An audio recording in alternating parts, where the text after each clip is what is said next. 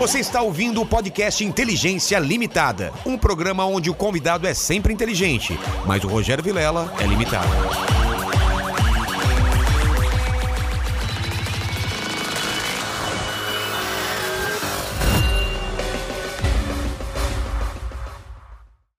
Olá, terráqueos, como é que você tá? Eu sou Rogério Vilela e está começando mais um Inteligência Limitada, o programa onde a limitação da inteligência acontece somente por parte do apresentador que vos fala, porque sempre trago pessoas mais inteligentes, mais interessantes do que eu, e hoje Mandíbula não é diferente, não é mesmo? É isso aí, cara. E hoje muito mais interessantes. Hoje temos, cara, você tem hora para voltar para casa? Não, não tem hora não. Então você vai ser abduzido por esse programa aqui, porque vamos falar por horas aqui, porque eu tenho muita, muita dúvida. Eu quero abrir também as perguntas pro pessoal que tá aí na live e já sabe, né? A nossa tabela de preços se mantém a mesma, né? A mesma de sempre. Se mantém. 30 reais. A inflação ainda não bateu aqui a, na a inteligência. inflação não bateu na inteligência. 30 reais você pode fazer sua pergunta, vamos ler as melhores, claro. E 150 reais você pode anunciar o seu negócio, o seu Instagram e seja o que Deus quiser. Vamos lá. Edson, a primeira coisa que eu peço aqui é meu presente inútil. Você trouxe? Então, eu trouxe o presente inútil. E Até aí, embrulhado? primeiro- é, tá embrulhado aqui. É, na verdade, tem dois presentes aí. Posso abrir, né? E os dois eram é, coisas que eu tinha repetida lá e que tava ocupando espaço. Ah, é. Traz mais, traz mais pra perto o microfone aí, pronto.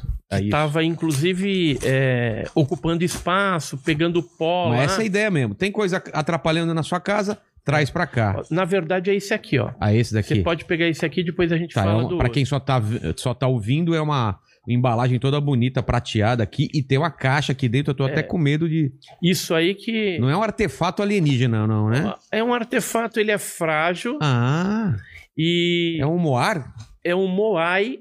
Moai ou Moai. Moai. É, na verdade, quando eu estive na Ilha de Páscoa, né? Meu sonho eu, lá, sabia? eu- nossa, é demais Quero lá, cara. lá. Inclusive, nós vimos lá OVNIs e chegamos a fotografar. Depois eu vou te mostrar Não, mas a lá, fotografia. lá deve ser um lugar perfeito pra esse tipo de coisa, né? Porque já tem essa lenda de que esses Moares. Moares? Moai. Moai. Moai.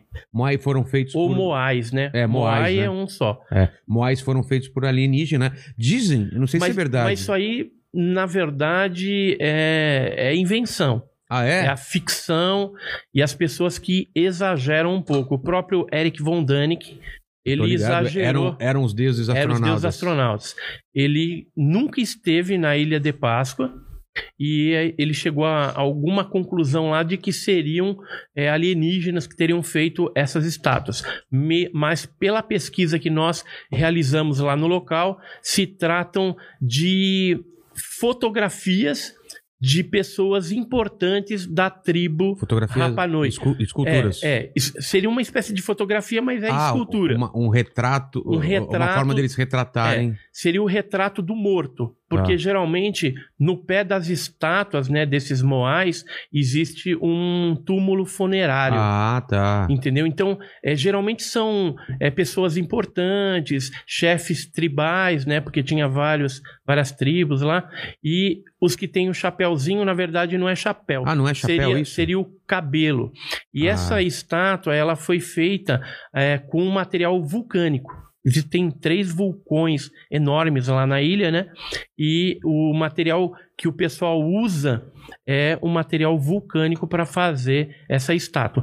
Então eu trouxe ela porque eu comprei duas desse tamanho, comprei uma grande para mim também e tinha duas Cara, lá brigadão. Eu, é, eu- eu- ocupando espaço. né, pai? Lembra?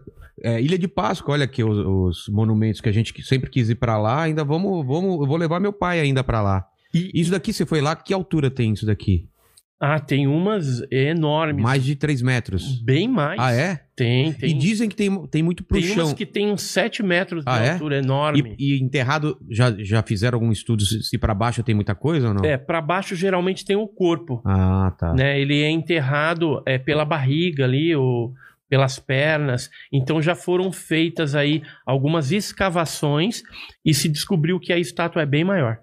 Então, eles, eles, eles construíram então com material vulcânico, né? vulcânico. Por isso que é leve, Ah. apesar de serem grandes, era fácil a locomoção.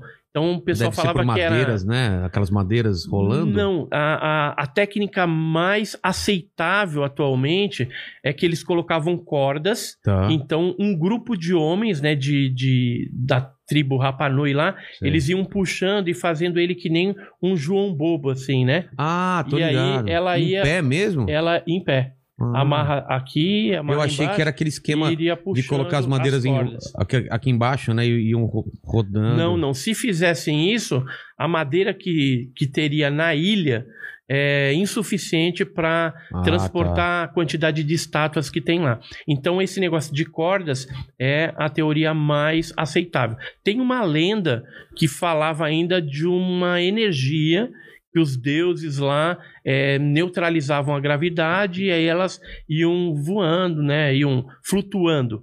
Só que se você observar é, dentro do ponto arqueológico, é, todas as estátuas saem de uma pedreira que tem lá e existem sete caminhos feitos pelos indígenas lá antigos, né, o povo, povo primitivo de lá, e esses sete caminhos levam para todos os lugares onde tem essas estátuas. Ah, tá. Então não teria nada de alienígena. Agora, a ilha ela é muito estranha, né? Porque ela está perdida lá no Oceano Pacífico e existem muitos casos de OVNIs que já foram vistos, fotografados e filmados na ilha.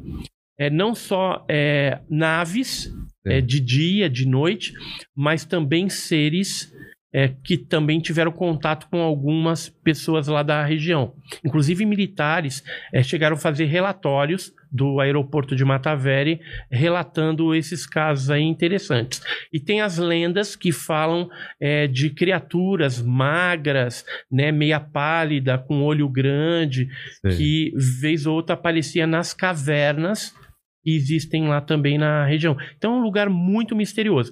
E como eu trouxe esse, essa estátua para você, é, tem um complemento aqui.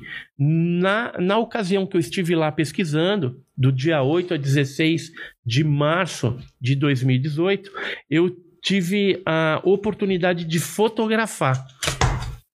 Então vou até abrir aqui para para te passar um quadro Tá. com a fotografia que nós é, Ah, é. fizemos. É Inclusive sua já foi. fotografia, então. É, eu e minha esposa nós vimos Tá.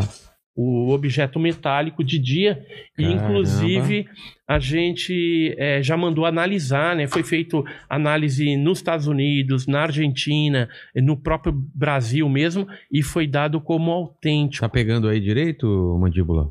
Ah, tem uma câmera aqui de cima que ela mostra. A foto aqui. foi no dia 14 de março de 2018. E Você tá me dando isso daqui? Isso Pô, que fica em complemento do, Isso do você. Moai aí Então, da mas- Ilha de Páscoa. Mas você fotografou e depois percebeu que tinha esse objeto? Não, eu vi. Ah, você viu? Eu vi. eu Porque às vezes tem isso, né? Tem muita gente, gente- que fotografa e não percebe na hora, eu e né? minha esposa, a gente viu, assim, é, a gente tava voltando de Rangaroa, né, que é o centro, já estava chegando ali próximo à, à hospedagem que a gente estava, e aí eu vi um- uma bolinha metálica entrando dentro da nuvem. Aí eu falei pra Tá. ela, olha lá, olha lá. Aí ela olhou, só que é, não deu tempo dela ver, mas aí de repente ela olhou para outra nuvem, uma outra bolinha que a gente não sabe se era a mesma, devido à velocidade, né? Ela viu. Ela falou: não, ali, ali, ali, ali. Aí a gente viu. Aí quando nós chegamos lá, nós fomos fotografar o local para pegar a área onde nós tínhamos visto. Aí apareceu de novo. Entendi. Aí eu consegui fotografar e o objeto depois sumiu dentro da nuvem. O que, que eu fiz? Assim que eu cheguei, Câmera, foi câmera do celular ou uma foi câmera? uma, um iPhone 5, é, 5S. Tá. iPhone 5S. na Tem muito zoom aqui?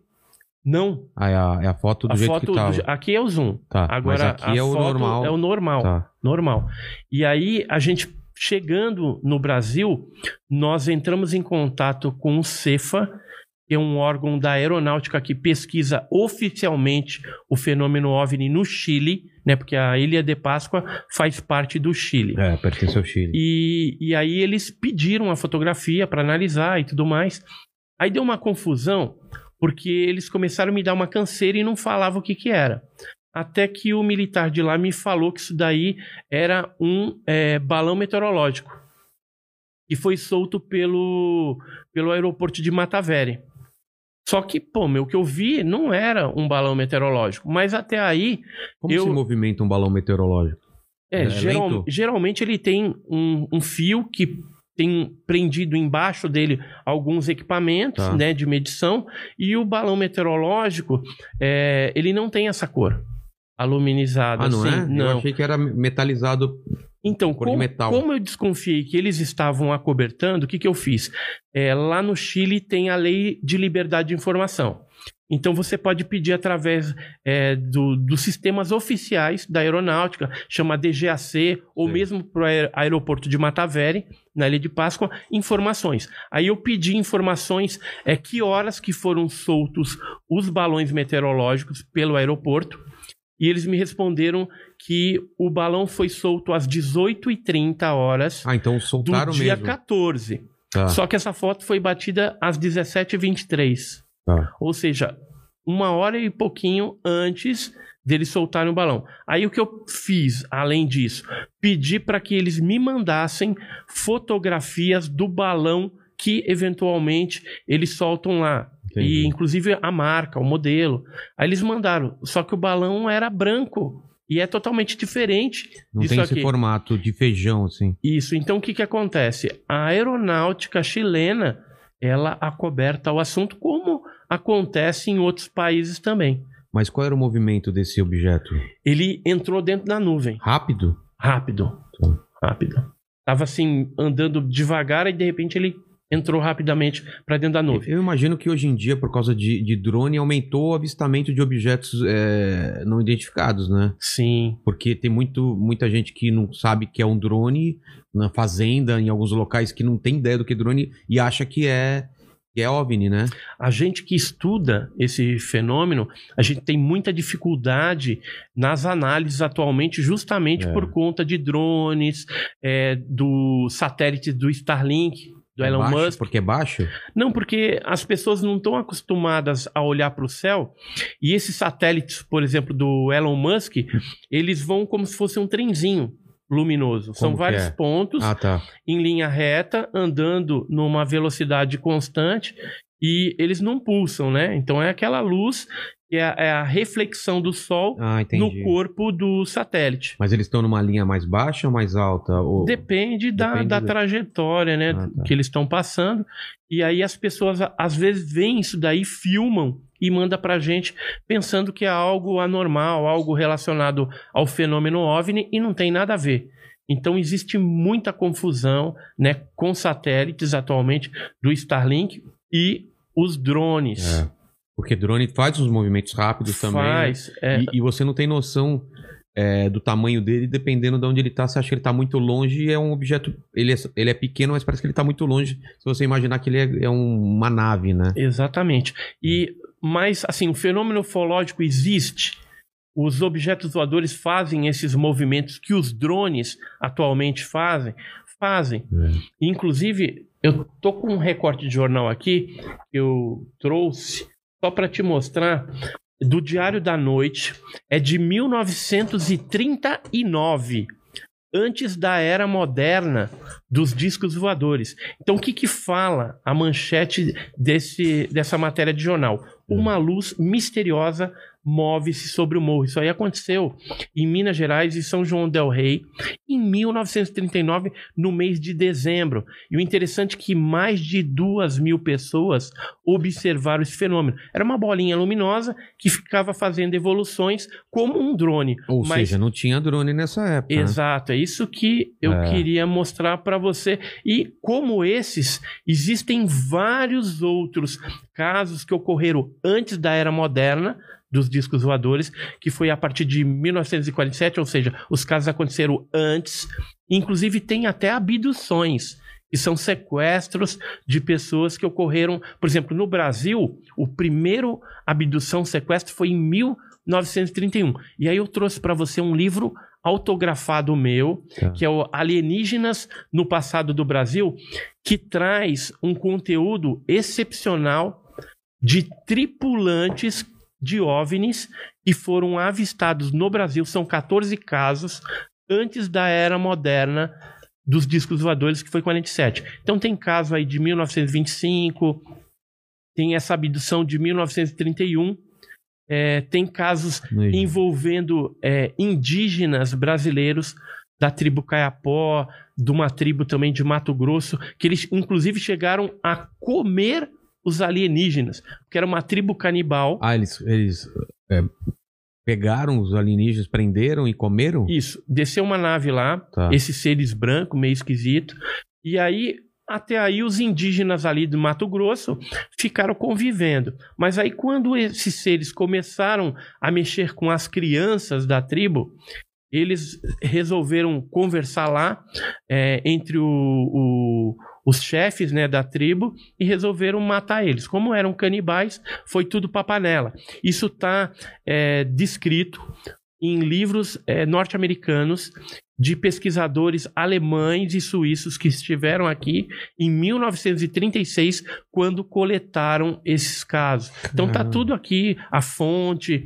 é, direitinho. Quer ver? É bem, bem interessante. Tem até um, um desenho meio satirizando até o, essa situação, Cadê? mas tá aqui, ó. Isso saiu onde? Saiu no livro. Deixa eu ver o nome do livro certinho aqui pra, pra te falar. Mas aqui? The Past of... Isso. Ah, Ó, The Best, ah, o melhor da antropologia hoje. Tá. Né? Então tá na página número 164, Parte na parte 5. Então conta essa Cara, o história. desenho que os caras fizeram É, então. dos alienígenas no caldeirão, dá pra ver aí? é. Os caras no caldeirão e os caras cozinhando. Então, aqui, cara. quem é, descreveu esse fato foi antropólogos que estiveram aqui no Brasil investigando a tribo indígena. No caso dos caiapós, por exemplo, tem o Bep Gororoti, que era um deus, e aí tem uma roupa é, de, de festa, né? Que geralmente eles têm a, a- um culto que eles fazem para lembrar desse deus Bep Gororoti, e eles se vestem muito parecido com um Nossa. astronauta. Totalmente. Cara, olha essa roupa. O Perê, que teve lá, o, o indianista, né, entrevistando essa tribo, ele conseguiu essa história bem interessante. Disse que esse deus, o Bep Gororoti, veio numa barduna trovejante, parou lá na serra de Pucatoti e É parar isso? isso é, é Pará. No exatamente, Pará? Pará. Caramba. É, os Caiapós é lá em cima. Então eles. Desculpa, é o eu te Bep cor- Gororoti. E aí, o que que acontece? Ele tinha uma, uma espécie de arma Tá. que ele apontava para árvores e desintegrava. Isso os indígenas Raio laser, falavam. né? Tipo raio laser. E aí os caras tinham medo dele. Só que um dia viram ele numa cachoeira tomando banho e viram que ele era um homem normal. Só era um pouco branco, barba, né? Então lembrava muito um viking, vamos dizer assim. É, e, e tinha a pele branca, né? Diferente dos índios caiapós. E aí o que, que eles fizeram? Começaram a se aproximar tal, e começaram a conversar. E aí ele se engraçou pro lado do- de uma filha do, do tribo lá, do, do cacique da, da tribo, né? E aí casou com ela, teve um filho. Eles instituíram uma oca no centro da, da tribo, onde os mais velhos iam lá e é, é tipo uma escola onde eles falavam das experiências que eles tinham para passar a experiência com isso, com aquilo, né? Sei, sei. E discutir as coisas da tribo, como se fosse uma escola. E aí, depois de um tempo, ele cansou de lá, subiu para Pucatoti, pegou a família dele e aquele, aquela nave, né, aquele objeto, subiu as estrelas e ele prometeu um dia voltar, só que até agora não voltou mais. Então é a, é a lenda Caiapó. Agora, fora isso, tem vários outros casos aí de tripulantes, é, e tem inclusive a abdução, que aconteceu em Campinas em 1931. Então esse livro tá muito legal aqui, ó. O senhor José Florencio, em 1931, ele foi abduzido. Estive lá entrevistando ele, junto com o pesquisador Pablo Villarrubia Mauso, que é um espanhol, e mais o professor Carlos, lá de Campinas. A gente, eu, eu acredito que ele não é mais vivo atualmente. Mas ele chegou a fazer desenhos né, da, da criatura que abduziu ele em 1931. Então é um caso que comprova que o fenômeno OVNI e os tripulantes eles já aconteciam antes da era moderna dos discos voadores, né? Que é bem conhecido aí, foi o caso Kenneth Arnold, onde em Washington, no, no- em Cascade, né, o Monte Cascade, é, foi visto nove objetos em forma de pires voador. É. Por isso que é Flying Saucer, né? Ah. Saucer pires e Flying voador. E depois aportuguesou para disco voador, OVNI, UFO, né? É o formato do Pires, né? Que não é nem um Pires. disco, é uma coisa mais achatada no meio. é o, o platígio volador, né? Na, É. mais prato na voador. América, que é o prato voador. Mas pararam as abduções, porque teve um tempo que se falava muito nisso e hoje em dia ninguém mais fala em abdução. Ainda ocorre algum relato de abdução no- no- nos dias de hoje ou não? Ocorre, mas é bem raro. E geralmente é, mudou um pouco essa sistemática. As abduções, antigamente, é, o objeto vinha, pegavam as pessoas quando estavam andando em lugares ermos, ou carros, abduzia com carro e tudo. E atualmente o fenômeno de abdução, é, ela mudou um pouco o nome porque a gente chama de visita de dormitório. Então o que, que é isso? O objeto vem, fica do lado da casa ou em cima da casa, e a pessoa, enquanto está dormindo ali, ela é abduzida e às vezes é transportada através da parede, do telhado, Ela é como tipo se teletransportada. teletransportada para dentro da nave. Aí fazem o que tem que fazer, depois devolvem a pessoa. Se tiver, por exemplo, o marido, a esposa lá, e o interesse deles é só numa das pessoas, o outro fica paralisado ali e não sente nada. Caramba. né? Nem sabe que- o que aconteceu. Mas aquela imagem que a gente vê em filme é real? É, é, é, é- é baseado em relato real de ter uma luz e essa luz, uma, o tipo de um raio trator, assim ou não? A luz elevando a pessoa. Porque você falou agora em teletransporte, a pessoa desaparece aqui e aparece dentro da nave. Isso. Mas tem também aquele tipo raio trator Tem. que vai levando. a- Tem, exatamente.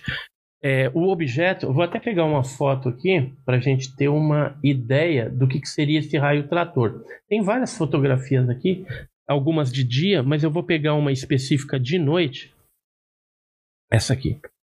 Aqui foi feita por um médico em Dom Bosque, Danslevar, na França, em 1974.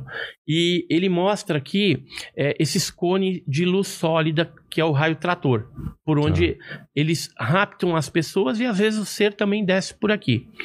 É, esse tipo de trator ele foi muito descrito é, naquele filme Fire and Sky Sei, sei, do assisti. Travis Walton Fogo, do, Fogo, no céu, é. Fogo no Céu. Esse filme ele foi baseado em fatos reais. Eram dois amigos que estavam na montanha, não era? Não, é o, o Travis Walton é um lenhador. Ele estava com vários amigos e eles voltavam de um dia de trabalho Tá. e estavam ali na floresta, na região de Snowflake. E de repente, na volta, eles viram um objeto estranho, parecendo uma espécie de diamante, em cima dos pinheiros, assim. E aí o Travis simplesmente saiu do carro e começou a andar em direção daquele objeto. E os amigos dele, volta, volta, volta, né? Já prevendo alguma coisa de ruim que poderia acontecer, e aconteceu mesmo.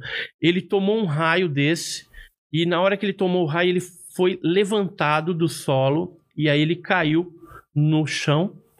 E os amigos não ficaram lá para ver o que, que tinha acontecido. No momento que aconteceu isso, eles pegaram é, e foram embora. E. Dentro da caminhonete, fugiram, foram até a cidade. Uns queriam voltar, outros não queriam. Mas quando chegaram na cidade, resolveram voltar. Só quando voltaram no local, o Travis não estava mais. E aí eles voltaram para a cidade e comunicaram o xerife, né, a polícia ali. E aí falou, ó, aconteceu isso, isso, isso. A polícia desconfiou que eles pudessem estar macomunados ali num assassinato, Com- Ah, teriam escondido o corpo. E aí o que, que aconteceu? Entrou, inclusive, um policial de outro condado para entrevistar essas pessoas é, num detetor de mentiras. E todos passaram como se estivesse falando a verdade. entendi. E aí, depois de cinco dias, o Travis apareceu de novo num próximo a um posto de gasolina. Ele estava nu. E aí tem toda uma história que aconteceu. Ele foi levado para dentro da nave, passou por algumas experiências. E aí É, eles resolveram inclusive, fazer né? o filme Fogo no Céu, né? Fire and Sky. É. É. Então é um fato real. Real. Sim, sim é, esse filme aí eu vi, faz um tempo já, né? É, eu 20 conheci, anos, eu conheci o Travis em três oportunidades que ele teve no Brasil em congressos, né? Já participei de vários congressos nacionais, internacionais, e num desses congressos ele contou, a gente tava assim, né, num papo descontraído e tudo, ele tomando um refrigerante e tudo, e você via que conforme ele ia relatando aquela experiência traumática que ele passou, que realmente ele ficava meio é, incomodado, porque ele começava a relembrar detalhes do que aconteceu com ele, né? daquela experiência. Então, mas ele lembra, estranho. né? Porque tem gente que só lembra É, com ele hipnose, alguma coisa, né? É, ele lembra de parte, Ah, tá. mas é, grande parte, porque foram cinco dias desaparecido. Então, muitos dias ali há um lapso É, então. de, de memória que ele lapso de não tempo, cons- é. de tempo e de memória Mas- também, porque está bloqueado dentro da memória dele, ele não consegue lembrar. Nem com hipnose, que ele Ah, já, é? já fez hipnose, conseguiu liberar algumas é, etapas do que aconteceu, mas não tudo. Mas não tem um papo também que às vezes o tempo passa diferente? Por exemplo, a pessoa sumiu durante, sei lá, 15 minutos, mas ela teve a impressão que ficou dias na nave, assim? Que esse lapso de tempo é uma coisa. Tem. que a- a- o tempo é diferente, né, na, na passagem. Tem, tem um caso que aconteceu em três é, corações, é, dentro da ESA, Escola de Sargento das Armas, que inclusive foi a instituição ali do o órgão do Exército que é, capturou o ET de Varginha, né? Só que esse caso que eu tô falando Ai. foi em 1962, Tá. com o Mineirinho lá. Foi pesquisado pelo Birajara Franco Rodrigues. E é, existem casos que passam vários dias e a pessoa pensa que passou 15 minutos. É, E tem casos que passam 15 minutos e a pessoa ficou vários dias lá. Ah. O contrário, tem um caso também chileno, é, um- que é bem conhecido, que a pessoa passou 15 minutos fora e voltou com barba de 5 dias. Ah, então, é isso que eu tô falando. Porque Entendeu? Então tem, tem É. uns casos bem interessantes que, assim, o tempo como nós conhecemos, dentro de uma nave dessa, ou dentro, quando está numa situação ufológica, uma abdução, alguma coisa assim, geralmente passa diferente. É, é- Não É existe. explicado até pelo, É a- pela, pela lei da relatividade do Einstein, que quando você está próximo ou a velocidade da luz, o tempo passa muito mais devagar. É o, é o lance da, da- Até foi explicado aqui, né? Dos gêmeos. Um gêmeo vai, viaja a velocidade da luz, quando ele volta, ele tá mais novo do que o gêmeo que ficou aqui na Terra. Né? Exatamente. É, então é, o tempo ele é diferente. É relativo. Quando você está dentro da nave ou fora da nave. E essas outras fotos aqui? Então, aqui tem algumas fotos diurnas, né? Essa aqui foi tirada no México. Só trouxe para você ilustrar, ter, né? ilustrar, você ter o- alguma ideia 94. do fenômeno. Esse 94. Tá. Aqui uma outra fotografia tirada em Vancouver, no de Canadá, 80. Itália, né? Então, objetos metálicos, né? É. Aqui em Ungai, Peru, uma foto mais antiga, de 67. E logo depois houve um terremoto lá, e inclusive a pessoa que tirou a foto veio a falecer junto com milhares de pessoas. Foi um grande terremoto que ocorreu nessa região Ah, aí no- do, de Ungai, né? No Havaí. Peru. Havaí aí foi uma fotografia tirada é, por um japonês e ele é, não viu na hora esse objeto. Ele estava fotografando, o foco dele era a festa, Entendi. era a dança das Havaianas. E aí apareceu esse objeto. Essa foto ela foi analisada também, foi dada como autêntica. Uma foto em Capiolari Park, no Havaí. Aqui são fotos noturnas. Você pode ver, durante o dia, geralmente são objetos metálicos, É. né, que tem um formato definido, mas durante a noite, geralmente o que a gente vê é o ar ionizado. Ar ionizado? Isso.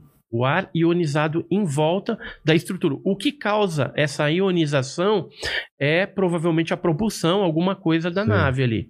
Então o que, que a gente vê? Às vezes a gente vê um, um formato aqui, ó, Tem um halo de luz? es- esférico, tá vendo? Esférico, É. mas dentro tá o objeto. Isso daqui não é objeto, isso aqui é, o- Não, é- é o, o ar, objeto- iono, é, o ar iono- Ar ionizado. ionizado, Tá. ionização do ar. De 91 esse daqui. Esse é de 91 lá no México. Aqui foi, eu tava México presente, parece muito, muito lá no México, né? parece demais lá. Será que tem a ver com, a- com as civiliza- civilizações antigas? Então, Os, É uma hipótese, maias. né? É uma hipótese, mas não dá para se afirmar. as é, tecas. Que seja, né, É. realmente isso. Mas é uma região que tem muito vulcão ali também. É. E às vezes são observados objetos voadores não identificados nos vulcões ou ao redor daquelas áreas. Aparecida É, do Norte, isso aqui. Então, esse aqui eu tava junto. Eu fui fazer uma vigília porque o Estadão, ele fotografou OVNIs nessa época lá, em 95. E aí que saíram as fotos, a gente pegou uma equipe de pesquisa de campo, fomos para a região e o Jamil, que é do nosso grupo, fez essa fotografia de um objeto. Eu estava junto, vi esse objeto voador não identificado lá, e depois o, o Claudeiro Covo, que era um analista de fotografias, hoje ele já é falecido, era super respeitado, né? Ele chegou a analisar a foto e deu como autêntica. Era um objeto em formato de disco, mas que tinha várias luzinhas, né? É, coloridas é, na, na sua estrutura. Você pode ver que tem uma espécie É. de estrutura Quando- discoidal. O Edson, quando você fala que, que foi feita análise, a análise não é pra ver se isso é um disco voador, é só pra ver se a foto não foi é, maquiada, foi ela. Isso, é, não tem exatamente. truque, algum Se não truque, tem truque digital, dupla exposição. montagem, é, efeito coma, que seria reflexo. E, esse, e o lance de dupla exposição, né? O cara fotografa um céu com- e depois fotografa uma coisa luminosa e, e junta os dois na hora Isso. do. Hoje, com as câmeras digitais, tá mais fácil. É. Tem programas, é, o Exif, por exemplo, alguns programinhas, que você consegue ler as informações técnicas Ah, da entendi. fotografia. E aí você pega o cara no pulo também. Né, se ele estiver mentindo, às vezes o cara pega no Photoshop lá, tira uma foto de, de uma lâmpada assim, e dá uma escurecida, É. dá uma camuflada, só que no histórico da foto interno vai constar todos esses dados. Por isso, quando eu peço para alguém que me manda uma foto ou filme para analisar, eu peço para mandar a foto original e, de preferência, eh, se for câmera digital, a primeira foto anterior e a primeira foto posterior. Porque aí você vai ver ali a sequência fotográfica, o que estava acontecendo. E junto com a história que a pessoa vai te contar, ah, você vai ter uma ideia. Porque se a pessoa está querendo, é, por exemplo, fraudar alguma coisa, ela vai, pode, de repente, fazer alguma coisa e tirar várias fotografias e aproveitar e mandar para você só aquela que ela acha que ficou melhor. O Whindersson, recentemente, né, teve um, um avistamento, não sei se ele filmou ou fotografou. Filmou. sabe? Ele filmou? Filmou. Vocês chegaram a investigar? Então, eu tentei entrar em contato com ele, mas ele não deu nem bola. Então, É. então aí não tem como a gente analisar o material. Mas eu queria muito ter analisado o material dele. Porque tá interessante. Agora, é, pode ser OVNI? Pode. Pode ser drone? Também pode. Por isso que teria que fazer uma análise mais é, acurada em cima do, do que ele viu e filmou, né? Porque ele estava bem empolgado também, É. né? Então a gente tem que tirar toda essa emotividade da coisa e analisar é, friamente, né? Racionalmente, aquele evento. É um OVNI, é um objeto voador não identificado. Isso não necessariamente é alienígena ou extraterrestre. Exatamente. Ou intraterrestre ou de outra dimensão, isso são teorias. Tá. Um OVNI pode ser uma nave de outro planeta? Pode. Mas também pode ser um drone secreto, espião dos Estados Unidos? Também pode. Pode ser um fenômeno atmosférico desconhecido? É. Pode. Pode ser uma confusão. De repente alguém vê um fogo-fato próximo a um cemitério, né? Que é bem comum. É- é, E- são umas chamas, é uma coisa esverdeada. Como que É, é? meio esverdeado, azulado. Eu Porque é o vi esse negócio aí, gás assustador. metano. Gás É. metano saindo de corpos putrefados, Putrefados. ali, né? Então, aí você vê aquela, aquela imagem, de repente É. pode eventualmente confundir. Uma vez um amigo meu contou uma história que eles andando no, no, nessas estradinhas de terra, eles tomaram um susto. O carro tava sem luz e de repente um objeto escuro na frente levantou, parecia um, um humanoide mais estranho, abriu os braços Uhum. assim, e eles com lanterna e tal. Foi- era um tamanduá, cara, que levantou na frente do carro. Os caras se cagaram inteiro achando que era um alienígena, velho. Porque você imagina aquele bicão, aquele negócio. Ele, ele falou que ele fica grande, quando ele levanta assim, ele fica grandão. Mandou é grande pra caramba. É grande, velho. Imagina, cara. Eu, Mas- eu, eu, eu preferi um alienígena. Então Não, mas tem, tem, muita. tem muita confusão, Tem, assim, no meio, tem. entendeu? Então você tem que manter a mente sempre aberta e o sangue frio. É porque depois, cara, ficou muito, mui- essa discussão foi muito mais acalorada depois do Arquivo X, né? Arquivo X virou outra coisa, né? Porque era o lance do Eu Quero Acreditar, a Scully e o Mulder. Quem, você assistiu? Quem não assistiu o Arquivo X? Eu era viciado naquilo lá, eu né? também, eu Não também. era bom? Era muito legal. Pena eu- que acabou, É, né? pena que acabou. E aí, pra quem não sabe, era um- uma parte da, do, Do FBI, que analisava casos estranhos, né? casos extraordinários, né? os, Uhum. os famosos arquivos X.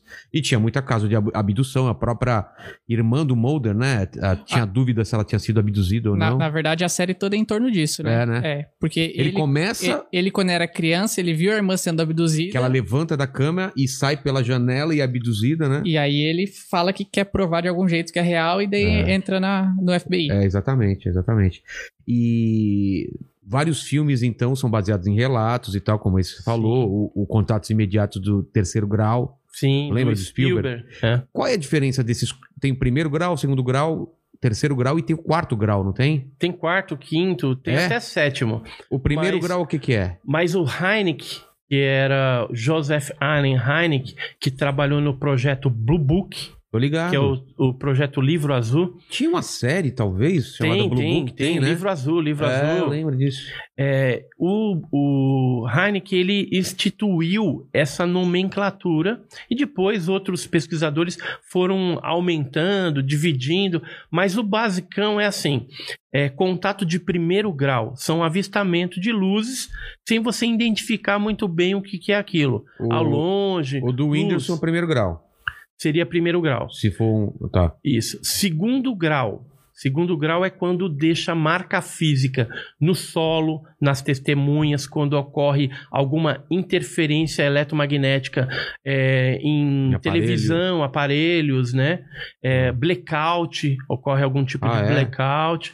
Então é segundo grau. É mutilações de animais também Queimaduras? queimaduras na, na, na pele. na pele da, da pessoa, ou a própria marca, né, Sei. é, de pouso, ela pode ser classificada como segundo grau. O terceiro grau é quando você tem o tripulante na cena do, do avistamento. Pode ter o OVNI Tá. ou não, mas tem que ter necessariamente o avistamento do tripulante, seja dentro da nave, fora da nave, Tá. né, ou sem nave, mas que fique definido que aquilo seria um tripulante de algum objeto voador não identificado. O quarto grau seria as abduções, quando a pessoa é levada a bordo das naves, né? O quinto, quando existe uma interação é, é, é, de comunicação. A maioria né, dos casos são telepatia. É. Alguns casos, o tripulante fala na língua local do abduzido, né, do Sim. contatado ali, e geralmente, por exemplo, se for a língua portuguesa, é um português muito correto. Entendi. Se for em francês, um francês muito correto. E em alguns casos existe uma linguagem, um percentual bem pequeno de é, é, linguagem ininteligível, ou seja, grunhidos, Tá. algum rosnado, alguma coisa diferente que não dá para entender, não houve então uma interação e uma comunicação. Tem mímica também, tem alguns casos que teve mímica aí, né, para tentar se entender, mas na maioria dos casos, né, eu, eu diria aí que 80% é telepatia. É, então, sempre quando nesses filmes que relato é assim, parecia que a voz, falava que a voz estava dentro da cabeça dele, né? É, a pessoa pensa em perguntar alguma coisa, já vem a resposta imediatamente dentro da cabeça É das mais ou menos eu conversando com a minha mulher, é a mesma coisa, assim, que eu vou falar alguma coisa, ela fala, eu já sei o que você tá pensando, e a resposta é não. Entendeu? E então, a gente falou do- dos tipos de contatos. Agora tem os tipos de seres também, né? Tem, Tem, os Greys, né? Greys. É, a gente fala mais assim, tipo alfa, beta e gama. O Greys tá dentro disso? O Grey tá dentro do alfa. O que, que é o Alpha? O alfa são os Não baixinhos, fala em beta, não. baixinho cabeçudo. Só uma Tá- coisa. Tá chamando ele de beta? É que é- beta é uma coisa. de- é, não tem nada a ver com alienígena. Que tem um cara aqui que a gente chamou aqui pra cá. se chamar ele de beta, tá me chamando de beta, Tô me irmão? chamando de beta, irmão. Então, desculpa, mas só um, um como chama Um lá? adendo. Um adendo só. Uhum. Alfa, então, são O alfa são aqueles baixinhos de 1,20m cabeçudos. E com cabeça desproporcional. É, O ET do filme do ET lá do Spielberg do seria o. Spiel- seria o, o alfa. Tá. E aí ele geralmente tem o olho preto, grande. Ah, o, do, pode- ET o, do ET o do Spielberg tinha olho azul, se eu não me engano, hein? Não tinha? Ah, olha aqui, ó. É, esse aí é. é Esse seria o. esse aí é um pouco alfa. diferente. É. Mas, é, na verdade, eu colocaria esse ser aqui já dentro de um, um gama. Ah, entendeu? É, dentro do gama. Porque quê? ele não é tão comum assim. Entendi. O, o, o alfa é aquele cinzento, o- são os que geralmente abduzem, né? Os que estão mais presentes nos contatos aí ao longo do mundo. Entendi. Né? Então, é o que é mais Mas relatado. eles são maus ou bons ou não tem essa, essa quali- qualificação? É relativo, né? Esse negócio de bom É, porque ou mal. eles podem ser bons pra É. eles, mas maus pra gente. Por exemplo, se a gente pega uma- um coelho pra fazer experiência, a gente tá sendo bom porque a gente tá produzindo, sei lá, um remédio, mas é mal entre os coelhos. Os coelhos Isso. vão ver a gente como gente má. Justamente. Então, eles podem ser bons, mas estão pegando a gente pra experiência, na teoria. Isso, e é na marra, entendeu? Porque É. você não tem controle. Exatamente. Né? Mas só voltando um pouquinho nas tipologias Ah, é. dos seres Alfa. pra gente Vamos fechar. O alfa, então esses baixinho, cabeçudo, olho preto, Tá. cerca de 80% dos casos. 15% dos casos é os betas, que é parecido conosco. Se vestir uma roupa assim, normal, que nem a gente, entra na festa, Ah, eles têm a mesma proporção. vem até no seu programa aqui e é entrevistado Então de pode, ser- pode ter passado algum beta aqui, a gente não percebeu. Vai saber. Defante, eu apostaria que o Né? Defante é um beta, cara. E a única diferença é que eles geralmente têm feições mais belas, assim, é, geralmente Então- cabelo louro, olho azul. Tá, então não é o tá? Defante. É, é bem diferente, né, do padrão Então, seria, gente aqui. seria uma E- versão é, bonita e, e esbelta do ser humano. Esbelta e às vezes ele tem uma altura um pouco desproporcional. Uns Pode chegar a dois metros. metros, dois metros e Tá. meio, né? Mas às vezes tem uma altura normal também. É, e 5 por, isso são 15%. Tá. 5% dos casos são os gama, que aí entra o ET do Spielberg, entra seres com o corpo todo coberto de pelos, robóticos, é, o próprio ET de Varginha, né, a criatura. Ah, não, eu- Lá de eu, eu não vi nenhum Varginha. desenho desse do, do, do, do ET de Varginha. Como que ele era descrito? Você não viu? Eu Não, trouxe uma pasta, trouxe uma pasta com um desenho feito por um militar que Ah. capturou a criatura. Ele fez o desenho pra mim, né? Me contou a história. Eu tô para ir pra Minas pra gravar com ele agora, ele contando como que foi a experiência de capturar essa criatura lá. Tá. E, e eu tenho uma pasta aqui, Então ele seria gama. várias- Seria um tipo gama. O, seria o gama. Isso. Ó, o, o- aqui é a pastinha do, do caso do ET de Varginha tem várias A, fotografias. a ufologia, ela não é considerada ciência, né? Ó, esse aqui foi o desenho que ele fez Ah, tá. da criatura. Então, ele não pode ser um alfa? Então, o, o- como ele tinha uns calombos na cabeça, né, não necessariamente chifre, tinha os olhos vermelhos, Tá. então a gente classificou essa criatura como um gama. Parecia sem polegar. É, ele tá não escrito. tinha polegar, tinha três dedos nas mãos e dois dedos nos pés, como Tá. se fosse um charuto meio gordo, assim. Entendi. E na época de Varginha, nós estivemos pesquisando é, dentro do grupo dos sete. O que, que era o grupo dos sete? Eram sete investigadores que tiveram acesso irrestrito a todo o material de Varginha. Depoimento de militares do Exército, é, da Polícia Militar, do Corpo de Bombeiros, é, civis também. Então, esse grupo trocava informações naquela época e tinha acesso a tudo que era importante. Quem que era esse grupo? Era o Birajara Franco Rodrigues, de Varginha mesmo, ele morava lá, um advogado. Tá. O Vitório Pacatini, que era do grupo do Cicoane, do Uvio Brant Aleixo. É, tinha o Claudeir Covo, falecido Claudeir Covo, que era esse engenheiro, um cara super sério. E eu era o quarto homem né, do grupo dos sete, porque eu era vice-presidente do INFA, que era o grupo que o Claudeir é, é, presidia aqui em São Paulo. Aí eu chamei o meu vice-presidente lá do Guarujá, que eu era o presidente do GUG, Grupo Follow do Guarujá, que é o Jamil Villanova. Como ele era muito é, expert em desenho, você também é, né? É, Ele fazia os desenhos para nós tipo um retrato falado. retrato falado, com as testemunhas, né? Então, ele foi muito útil, o Jamil Villanova, na pesquisa de Varginha. E depois nós acrescentamos no grupo do sete o Eduardo e Oswaldo Mondini, que eram dois irmãos gêmeos de Sumaré, para investigar o caso, porque o que, que aconteceu em Varginha? Foram capturados criaturas, teve todo o acobertamento militar, é um arquivo X real mesmo, Caramba. Varginha. E aí depois foi levado para a ESA, instalação do Exército, e do Exército foi feito um comboio no dia é, do dia 23 para o dia 24 de janeiro de 96, quando então levaram essas criaturas, uma viva e uma morta, para a Unicamp, a Universidade Quem, rela- quem relatou isso? pessoas que trabalham com o Badam Palhares, né, que, que estavam lá na, na, na Unicamp, e militares que participaram desse comboio. Caramba. Ou seja, eles foram para lá, levaram as criaturas e entregaram para o Badam Palhares. Eu cheguei a conversar é, e ter o depoimento de duas enfermeiras que viram essa criatura lá. É, o próprio Badam chegou a dar com a língua nos dentes algumas coisas, embora ele negue, né? Todo mundo nega, né? O exército nega, é, a polícia militar nega, É. o corpo de bombeiros, o pessoal do, do hospital porque foi intimidado ali, então nega. E na Unicamp eles também negam, Então, mas- embora a criatura passou por lá e a aero... e os americanos depois estiveram lá e levaram essa criatura. Uma delas ficou no Brasil, foi para Iperó, que é uma base a da morta ou Marinha. a viva? Então, aí a gente não sabe, Não se, sabe. se foi A a, viva ou a a morta. a- Eu acredito que é morta, A entendeu? morta, né? Você acha que os Estados Unidos vai deixar viva Não, aqui? os Estados Unidos pega tudo da gente, É. cara.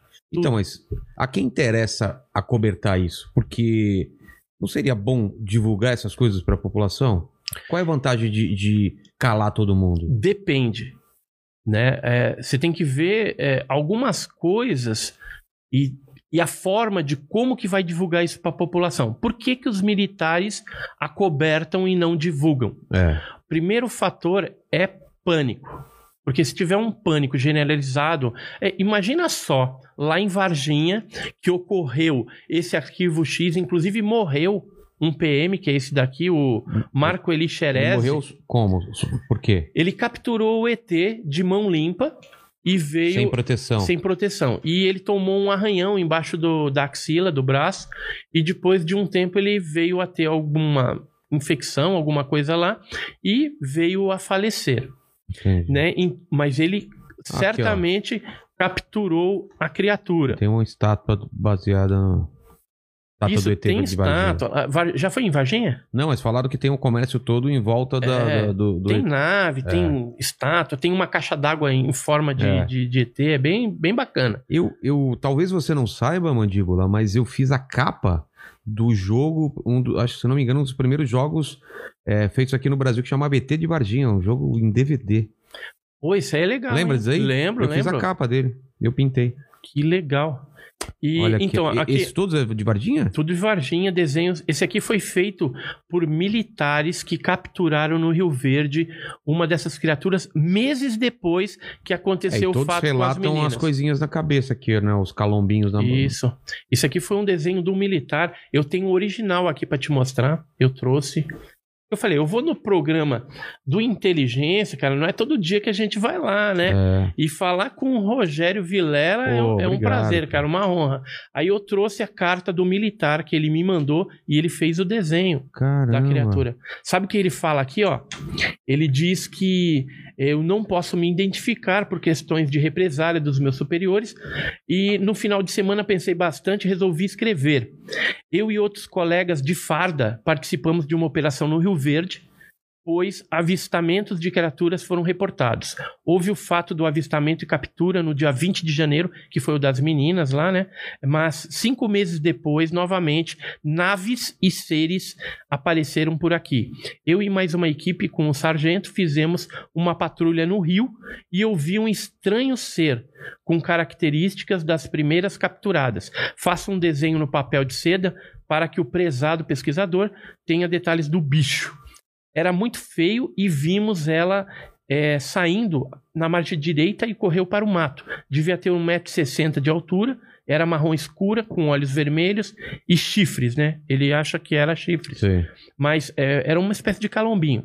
E ele continua aqui: meu colega que participou de outra patrulha no dia 4 de julho de 96 disse que viu nas águas um ser todo peludo do tronco até a cabeça. Os olhos verme- eram vermelhos iguais.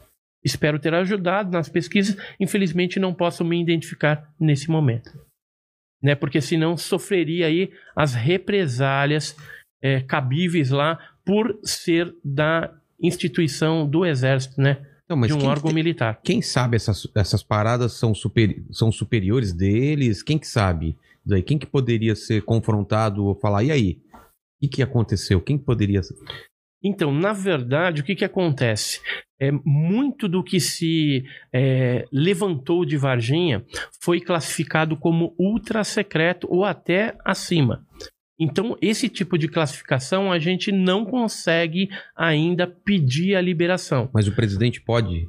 Ele tem acesso a isso? O presidente sempre tem acesso a casos ufológicos. Sempre. Então vamos pedir E- uma coisa. e- O- e- por exemplo, a Dilma, né, que É. era daquela época. Ela Exatamente. falou: eu respeito o negócio do ET de Varginha. Com certeza ela foi é, é, informada a respeito do que estava acontecendo. Agora, Porque todos os presidentes. Cara, eu tenho. é, que ano que foi? 96? 96. Eu tenho, por exemplo, aquele caso de maio de 1986, que é a noite oficial dos OVNIs.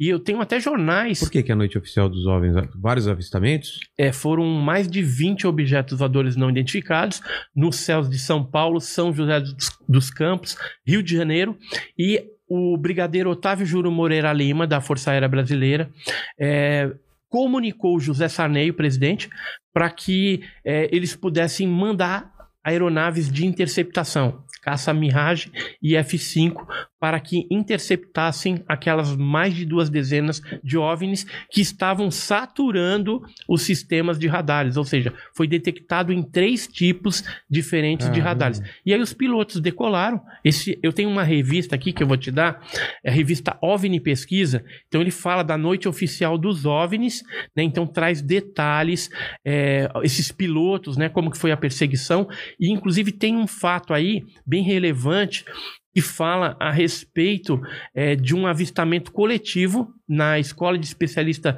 de Aeronáutica em Guaratinguetá, onde mais de duas mil pessoas, ou seja, militares da escola, sargentos, né, oficiais, viram o fenômeno naquela noite de 19 de maio de 86 e houve um blackout na instalação militar. O próprio capitão é, me deu essa entrevista falando a respeito daquela noite. Os áudios das interceptações hoje estão no Arquivo Nacional, lá em Brasília, disponibilizados ao público. No meu canal, Enigmas e Mistérios, a gente tem também alguns áudios legendados para você entender um pouquinho mais sobre essa história. Por que, que é É, a noite oficial? Porque a aeronáutica reconheceu oficialmente o fenômeno, dando entrevistas é, coletivas para televisões, mídias importantes, como a TV Globo, o Fantástico, a Manchete na época, a Record, enfim. Houve uma divulgação bem interessante é, por parte desse caso, onde teve é, testemunhas é, de credibilidade, ou seja, pilotos, é, militares que viram os OVNIs. Né? E ficou é, confirmado que se tratavam de objetos voadores não identificados. Inclusive, o governo brasileiro comunicou o Departamento de Defesa norte-americano. Eu tenho um fax é, em inglês, né? Onde eles falam até dão detalhes ali que o Osiris Silva, né, que era ex-presidente da Embraer, né, estava parece indo assumir a Petrobras ou a Embraer, não lembro, saindo de um para o outro. Ele junto com o comandante Alcir, numa aeronave Xingu, observou em São José dos Campos o objeto, pediu até autorização para tentar interceptar. Foi um negócio impressionante, foi uma, uma perseguição muito legal. Esse caso é tido como um dos principais da ufologia brasileira. Mas teve paralelo com, com. Essa noite oficial aconteceu em outros países também ou só aqui no Brasil? Ou teve relato também nesse, nessa mesma noite em outros lugares? Teve que eu fiquei sabendo no Uruguai, é, em maio de 86, sendo que o governo uruguaio, através do CRIDOVNI, que é um órgão que pesquisa OVNI para o governo, e inclusive tem alguns pesquisadores civis que participam desse grupo, eles pediram oficialmente para o governo brasileiro é, detalhes sobre essas perseguições e o que foi visto, filmado, fotografado na época. Por quê? Porque alguns desses objetos eles ultrapassaram a fronteira indo para o Uruguai. Ah, tá. Então eles tinham interesse de saber o que, que era aquilo. O que, que aconteceu no Brasil? Por que, que vieram aqueles objetos? Até para entender aquele fenômeno também que ultrapassou fronteiras. E esses relatos, é, as comunicações, você falou que foram traduzidas, por quê? Não eram pilotos brasileiros que estavam. Não, é, eu legendei para a pessoa entender. Ah, tá. E o que, que eles falavam na- na- nessas transmissões? O que, que, Ah, que era? Você vê o nervoso, né, dos pilotos chegando, tentando chegar próximo. Tem um que coloca em Judite. Judite é um termo que você trava é, o, o objeto e se você atirar, você acerta. Ah, Só tá. que no momento que ele estava ali travado no, no- no radar e tudo mais interno, Entendi. e foi. Não deu nem tempo dele pedir autorização para tirar ou não, porque o objeto parece que percebeu e saiu em desabalada carreira. Mach 15 Caramba. ele atingiu. Cada De- Mac é uma velocidade do som. né? Deixou o Mirage e os F5 Pra no trás. chinelo, cara. Foram embora. E, e o interessante é que assim, isso foi 19 para 20 de maio. E foi uma nave que veio, despejou isso aí tudo. E no dia 29 de maio, né? Foram 10 Despejou dias. isso daí tudo, vários objetos? Vários falando? objetos, ah, né? Tipo uma nave mãe. Desovou uma nave mãe, desovou os objetos Tá. que foram para várias áreas do Brasil. No dia 29, voltou esse grande aparato, esse grande objeto voador não identificado e recolheu os objetos pequenos, né? Que o que, que aconteceu? Na torre de controle de São José dos Campos, eles detectaram novamente no dia 29 essa grande quantidade de plots, né, de objetos voadores que começaram a se dirigir para Santos, na- mais na parte ali oceânica, um pouquinho mais para dentro do mar, onde esses objetos iam sumindo dentro de um de uma formação bem alongada em forma de charuto e aí depois o objeto foi embora. E aí acabou a noite oficial dos OVNIs que durou 10 dias. Caramba. Essa revista aqui é a revista OVNI Pesquisa, Tá. que todas elas são suas, Tá, são obrigado. presentes. Obrigado. É, essa aqui foi o último é, é, última edição que nós editamos, né? Quem edita ela é, é o Paulo Barack Werner, ele que faz toda a diagramação, é pesquisador lá de Belo Horizonte e inclusive o grupo que faz parte dessa revista são ufólogos mais da linha científica, como eu sou, e também tem militares que participam, cientistas, professores, algumas pessoas dentro de algumas áreas específicas da ciência. E aí a gente tem procurado trazer a ufologia de forma é, séria para a população. Então, a- o interesse da gente não é vender revista, nada disso. É trazer informação de qualidade para o público e mostrar que a ufologia no Brasil tem jeito ainda, porque durante alguns anos ela deu uma decaída, a imprensa também, infelizmente, É, antes Ela foi via muito mais matérias. né? responsável por denegrir bastante a, a imagem é, da ufologia, mas nós estamos resgatando e revitalizando isso para que as pessoas sejam preparadas para essa realidade do fenômeno dos OVNIs. Mas você acha que a grande imprensa estava vendo com, maus olhos o, o, o- o denegrindo? Por quê? Qual, qual o interesse? É porque o interesse da imprensa, às vezes, é fazer chacota. Ah, tá. Eu até tô feliz, cara, no seu programa aqui, porque você é uma pessoa que é respeitosa, né? E, e, e tá respeitando a gente aqui, as ideias. Estamos discutindo aqui porque- até de forma inter- bem Não, saudável. mas até porque eu acho interessante pra caramba isso daí, entendeu? Eu acho interessante esse assunto.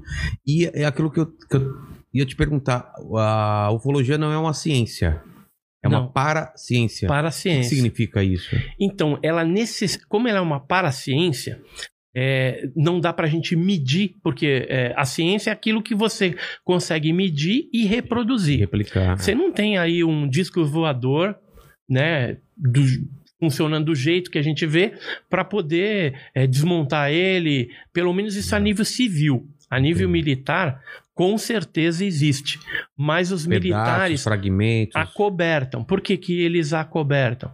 Porque tem um interesse militar nessa tecnologia. Porque se eles tiverem essa tecnologia através de um processo de engenharia reversa, você desmonta o disco voador e constrói o disco voador terrestre, É. eles vão dominar qualquer outro país. Mas quem garante, quem garante que muito das tecnologias atuais não são baseadas em tecnologia alienígena e a gente nem sabe? É, algumas eu acredito até que são. Quais, por exemplo?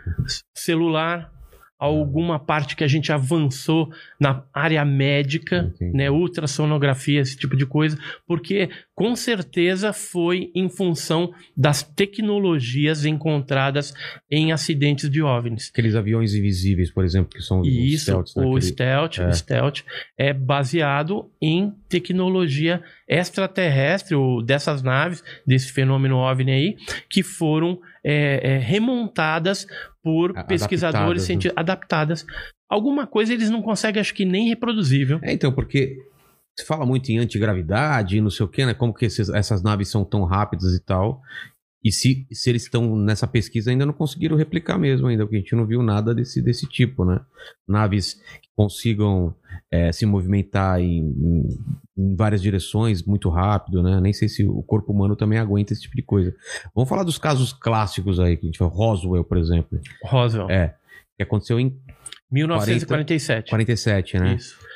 Então, foi um objeto que caiu nessa região de Roswell e, e foi acobertado pelo. Primeiro foi encontrado né, por um fazendeiro, o Mac Brazel. Que é e um aí. pedaço de nave? Não, a nave inteira, A nave e inteira? destroçada de corpos de seres. Vivos ou mortos?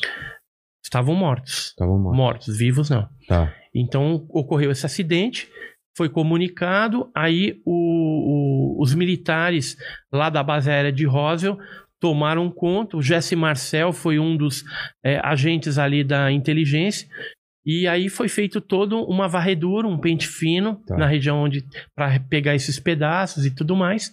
E num primeiro, é, numa primeira notícia que saiu na imprensa, foi colocado lá que a Força Aérea, né, norte-americana tinha capturado, a Força Aérea do Exército É. tinha capturado um disco voador. Saiu, ah, saiu isso? saiu isso. Porque depois falaram que era jornal. balão meteorológico Isso. também. No dia seguinte, aí saiu que era um balão meteorológico. Ah. Porque aí já veio uma ordem por parte dos superiores para falar que era balão e inclusive eles apresentaram uns pedaços de balão que Ah. não tinha nada a ver com o que estava lá em Roswell, naqueles destroços. Então, no filme você viu, é, eu vi um filme, uma série e tal, que era um tipo de material que era tipo nanotecnologia, parecia, né? Que ele se, ele se moldava Amassava, Amassava, e ela voltava. e ela voltava à forma normal. Isso, é isso que exatamente. relataram? Exatamente, relataram e foi o que aconteceu. Agora, é, o caso Roswell, ele tem assim um hiato de você saber mais informações, inclusive nome de pessoas que, que é, capturaram, que tiveram envolvido em toda a trama, né? Foram milhares de pessoas envolvidas, centenas Mas- ali da, da base para fazer a Operação Pente Fino e tudo sei, mais sei. mas isso demorou 30 anos. Por quê? Porque o militar é, americano, geralmente ele é muito patriota. Então foi pedido sigilo e ele guarda mesmo. Muitos foram pro túmulo Guardando- sem, é, guardando segredo. Mas e o fazendeiro que, que, que avistou a, a nave? Ah, os caras deram uma intimada nele e ele Ele nunca, não É. falou, nunca falou nada. não falou. Inclusive o filho do Não, Marcel. não, depois. Depois do- ele falou, depois mudou de. de, de- Não, aí ele não falou mais nada, Não né? mais nada. Porque os militares devem ter dado uma prensa nele e ele ficou quieto. E já tinha saído que era um balão meteorológico, você vai falar o quê? Vai passar de louco, né? É. E aí é, tinha os seres e tudo mais. Com 30 anos se passando, né? É. Aí começaram a vir os depoimentos é, Daquela época? daquela época de pessoas que participaram, Ah. enfermeira que viu o ser, é o cara que ficou guardando lá o, o jipe com os, os caixãozinhos com os seres e tudo mais. Então tem vários depoimentos hoje. Mas demorou 30 anos para se conhecer informações sobre Roswell. Né? Agora, o caso Varginha, por exemplo, demorou bem menos. Foram três meses para a gente saber o nome dos militares, detalhes das operações. Por quê? Porque o povo brasileiro É claro.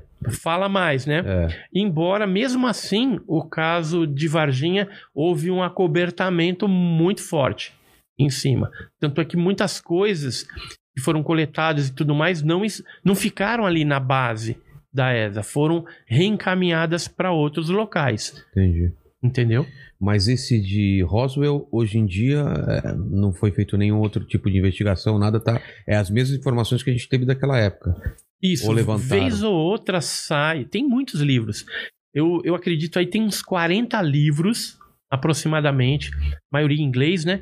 Que fala a respeito de Roswell, trazendo uma informação ou outra diferenciada. É, a gente colocou no canal, no Enigmas e Mistérios, é, um vídeo de uma das filhas de um desses militares, dando detalhes do que o pai dela falava quando em vida, né? Entendi. Sobre esse caso de Roswell, né? E a gente vê ali que é, realmente o acobertamento era algo muito forte. E o americano era muito patriota. Por isso que ele não falava. Era pedido sigilo para ele, Ele, ele, guardava guardava o sigilo. Área 51, o que que é? A área 51, né, dentro da ufologia, seria uma área militar que até um certo momento foi dita como não existente, embora foi fotografada por um monte de gente, estava lá, né? Que fica na área ali de, de, de Nevada. Eu passei lá, por isso que eu tô perguntando. Eu, eu passei lá por perto, também tem um comércio todo em cima de ET e Isso, tal. tem museu É. lá, tem um monte de coisa, É. o pessoal leva até uma certa parte que pode ir, né? É, você não consegue entrar. tem no- umas placas É. para não ultrapasse. Exatamente. Mas o que que dizem, né? As teorias da conspiração que teria essa nave de Roswell lá É, é tudo subterrâneo lá? Tudo subterrâneo. Teria vários andares para baixo. Mas existe ou não existe? Já foi comprovado que existe. Existe, existe. Hoje, os norte-americanos, há algum, há bastante tempo atrás, eles já reconheceram É. a existência, porque tava chato, né? Mas não Falava teve- que não existia e tinha foto, o pessoal publicava nas revistas de OVNI as fotos da área, aparecia alguns aviões chegando lá, Ah. ônibus, o pessoal não falava o que, que fazia lá, eram cientistas e militares que é, trabalhavam com alguma coisa lá. A área Agora, 51 é um, é um, seria um lugar para pesquisas secretas, é isso? Isso, até desenvolvimento de aeronaves, Ah, espiãs, tá. militares, com certeza. Agora, pode ter alguma coisa ufológica lá? Eu acredito que sim. Agora, hoje tem alguma coisa na área 51? Não. Ah, não? Por quê? O que a gente ficou sabendo é que depois daquela bagunça que teve de um youtuber aí É, colocar que Vamos todo mundo vamos invadir. todo mundo invadir, Não é? Era isso que eu ia falar. Que É, então. o pessoal se reuniu em volta da área 51 lá pra protestar e tal. É, mas Isso, então- falaram que invadiu, o pessoal ia meter bala lá. É, lógico, pra, é toda. Lógico que ia. Eu não ia Eu não me ia. arriscar é, lá. Claro que não. ia. Vai indo, vai lá que eu já vou. Vai lá. E eu ia ficar olhando É. de longe. Então, que um resgatar o ET lá é nada. Então, depois dessa bagunça toda, a gente ficou sabendo que criaram a área 52 e a área 53. Tudo subterrâneo, tudo ligado. E é um deserto lá, né? Em É. Nevada. É um desertão é lá. deserto. É. Então, existe hoje a 52 e a 53, e com certeza, se tinha alguma coisa ufológica, mais secreta, ultra secreta, Passaram pra outro lugar. passaram para 52 ou 53. Entendi. Então não tá mais na 51. Se eu, eu, eu não acredito que a gente conseguiria invadir um negócio desse. Não, Não, claro tem que não. como. Não claro tem que não, como. claro que não. E se invadisse, ia ser só uma parte que é para pode ver. A parte secreta mesmo, você não, consegue entrar. Mesmo porque é, é mais subterrâneo. subterrânea. Tem muitas pessoas que trabalharam lá que falam, né, que tinha seres em tubos, é que tinha naves lá Cara, também. como eu queria ir num lugar Eu desse, também, eu era velho. doido, Ai, doido cara. pra ir. O Trump não ia dar um de, não ia dar uma de louco, ele falou que ia liberar um monte de ar. Ia falar, ele, ele já sabia ou ia atrás? Não, Não, não. ele vai liberar. Vai liberar? É em junho agora. Ué, mas ele não é mais presidente. Mas foi dada a ordem lá atrás, enquanto ele era presidente. Então tem um grupo, Rapaz. tem um grupo da Força Aérea, um grupo de Em trabalho. junho já? Em junho, eles estão separando já tudo que tem de OVNI oficial ali. É, Essa. mas, mas assim, aí. é, O que, que você acha que vai aparecer nisso daí? Então, pode ser que não apareça coisa tão forte, que nem aconteceu Não, claro. no Brasil. Coisa com segurança nacional, com certeza não, mas será que vai aparecer Então, alguma outra, outra coisa vai aparecer. Só que o que. Onde mora o perigo, onde mora o problema da coisa. É, os americanos atualmente instituíram uma sigla, que é o UAP. UAP é, é, seria um fenômeno aéreo não identificado. É diferente de um UFO. UFO é, é- é Ó. um objeto. O OVNI, né? Então, eles não usam mais esse termo Ah, não? UFO, não Ah, usam. não usam? Não usam mais. É UAP, que é fenômeno aéreo não identificado. Então, pode ser isso daí um UFO? Pode. Pode ser um fenômeno atmosférico Ah, tá. desconhecido? Pode. Entendeu? Então, ficou muito mais abrangente. Entendi. Você tá Até entendendo? porque teve um. Foi um ano, dois anos atrás, o pessoal tava ouvindo umas, uns sons estranhos do céu, lembra? Umas ondas de. umas sons que a galera filmava, que eram uns. Parecia É, que mas- falavam que era a trombeta do apocalipse. Vocês É, ouviram esse então, papo? Eu vi, eu vi. Nossa, cara, era assustador. velho. Então, mas será que aquilo ali não é fraudado também? Eu tenho É, minhas dúvidas. É, eu tenho também não minhas dá dúvidas. pra saber, né? Tenho Eu- minhas dúvidas. Essa história do Trump, eu tinha ouvido falar que quando ele falou isso aí, o alto escalão militar lá. Chegou pra ele e falou. Você pensa que você é o, você é o presidente, mas você não manda nada aqui, não. é, porque. Então, a CIA, ela liberou um pouco de documentos agora. Foram duas mil e poucas páginas, quase 2.800 páginas. É recente, né? Eu tava Recente, vendo. É. recente. Eu até tenho algumas, eu baixei algumas que coisas pra é? dar uma olhada. Tem bastante coisa interessante ali, mas é bem antiga. Mas nada conclu- conclusivo. Nada conclusivo. E teve um rapaz agora que ele pediu, é um documentarista e ufólogo também, Jeremy Corbell, que ele chama, e ele pediu oficialmente a liberação de alguns vídeos e fotos, acho que provavelmente para usar em algum documentário. E aí saiu, não sei se você viu na internet, ó, o Pentágono é, reconhece o fenômeno É, então. OVNI, é, vídeo e tal. Então, O que, que é isso? isso é, são objetos triangulares luminosos que eles pegaram com visão é, é, noturna, né? Aquele Sei. infravermelho. Tanto é que a imagem é verde, Esverdeado, né? esverdeado, né? E mas nos documentos oficiais que saíram, não sei se se o Corbel foi muito afoito e lançou isso na internet ou se é proposital também, mas ele saiu divulgando aquilo e a imprensa de forma é, distraída ou de repente foi foi, intens, é, foi intencional mesmo, divulgou que o Pentágono reconheceu um vídeo de OVNI. Só que em nenhum momento o Pentágono falou que aquilo era OVNI. Nos documentos oficiais constam a palavra UAV, Que é que é você diferente. Não, é diferente de UAP. Ah, o AV? UAV é drone. Pode ser um drone espião, Mas o que, que, é, qual é- que quer dizer o AV? são objetos remotamente tripulados, Ah. aliás, objetos voadores não tripulados, Entendi. entendeu? Então o que que acontece? Esses objetos pode ser uma um equipamento espião, alguma coisa assim. Então não está falando ali claramente no documento onde foi tomado esses vídeos que é um UAP, Ah. que seria um, um UFO, né? Que agora é a É. nova nomenclatura da Entendi. Marinha norte-americana. Então a gente tem que esperar. Vamos ver o que que, que, que vem aí Luiz- à tona o... dessa documentação. Agora, sabe o que é frustrante, cara? No Brasil, a gente teve uma liberação também de documentos no Arquivo Nacional e veio também só a ponta do iceberg. Veio só um pouco de documento. é, documentos mais importantes de quedas de objetos, de tripulantes, veio pouquíssima coisa. Da Operação Prato, que é famosíssima também, é, foram que feitos foi essa foto- Operação Prato? a Operação Prato, ela aconteceu no Belém do Pará, é, inicialmente é, na década de 70, ali 1977, e por conta do pânico gerado, porque eram umas luzes, jogavam foco de luz nas testemunhas, e aí sugavam partes de sangue, é, líquidos corporais daquelas pessoas, ficavam com marcas e tudo mais. Acho que eu tenho Tipo... eu acho que eu tenho até algumas imagens. Aqui, ó. Das pessoas atacadas. Então ficava com essas marcas, esses hematomas, né? Pareciam agulhadas. Só que são fotografias que foram, algumas delas foram mais de 500 fotografias dos fenômenos luminosos que foram fotografados pelo primeiro Comar, primeiro Comando Aéreo do Pará, Aeronáutica.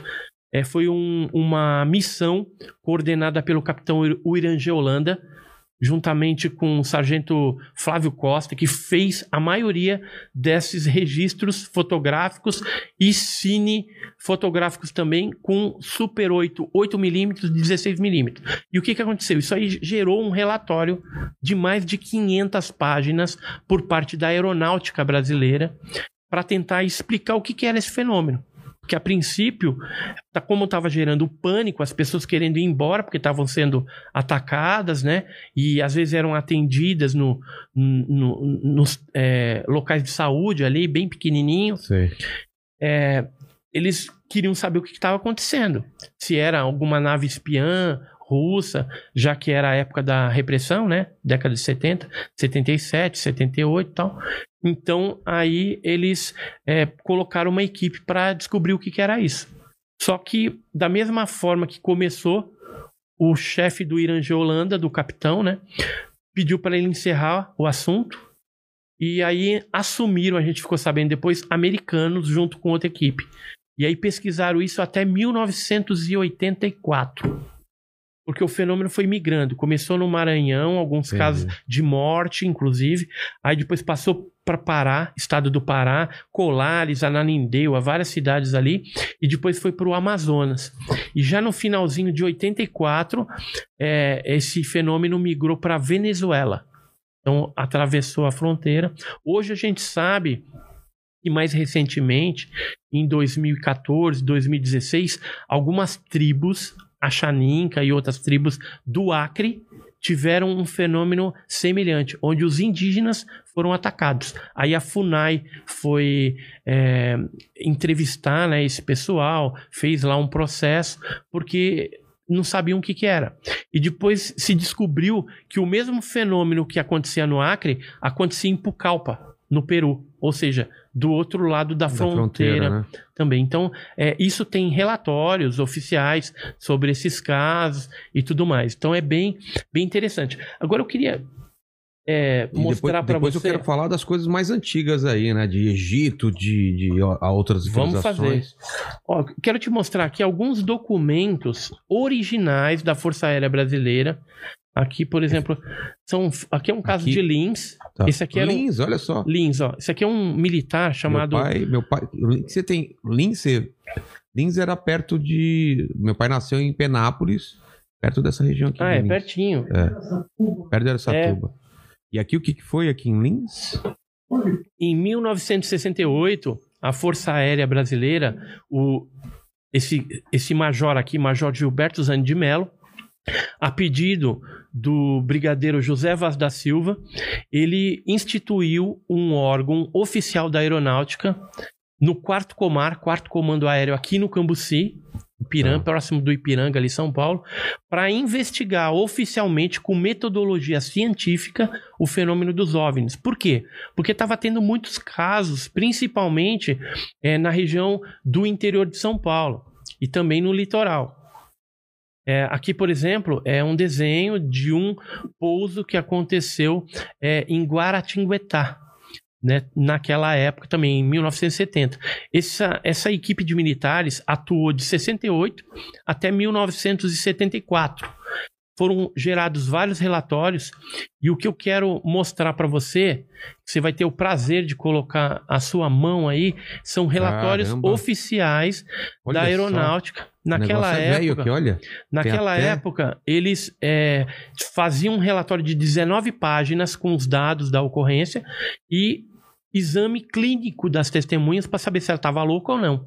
Então já era um trabalho sério que a aeronáutica desenvolvia e demonstra o interesse no fenômeno OVNI. Isso aí é um caso que aconteceu no litoral, em Santos, em Santos é? no Morro da Nova Sintra, e inclusive tem as fotos aqui mais para trás, quer ver? Bem legal. Cadê?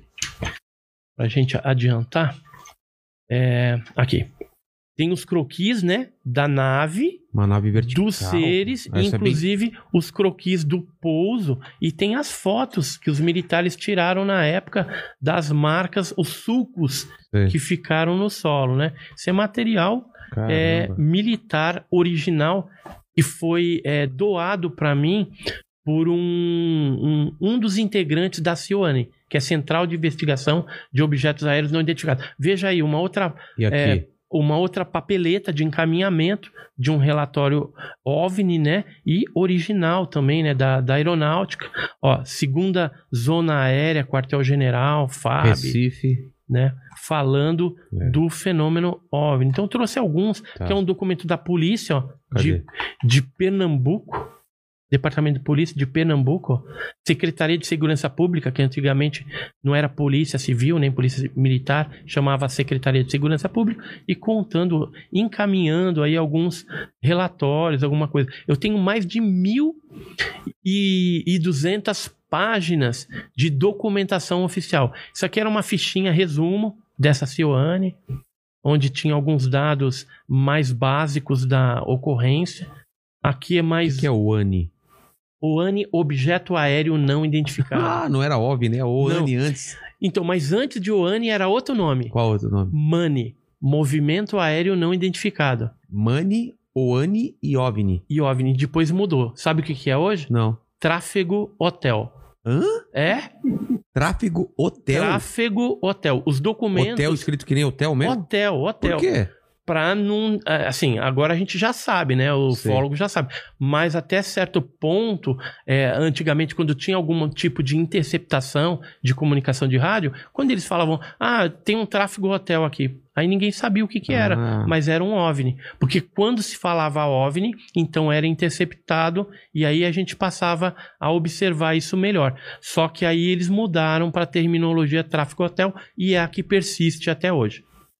É, toda a documentação antes era no quarto comor. Depois mudou para a quarta subchefia, foi pro no Condabra, depois Condabra e hoje chama é, Comai, que fica na área especial 12 lá em Brasília. Eu tive visitando lá, meu, tem muita coisa. Aquele, uma coisa mais recente, até falamos aqui, no, quem assistiu aqui o, o episódio com o, o Sérgio do Space Today, daquela nave, nave, daquele objeto em forma de charuto que passou perto aqui, em direção ao Sol, e que estavam estavam em dúvida se era uma nave, um asteroide.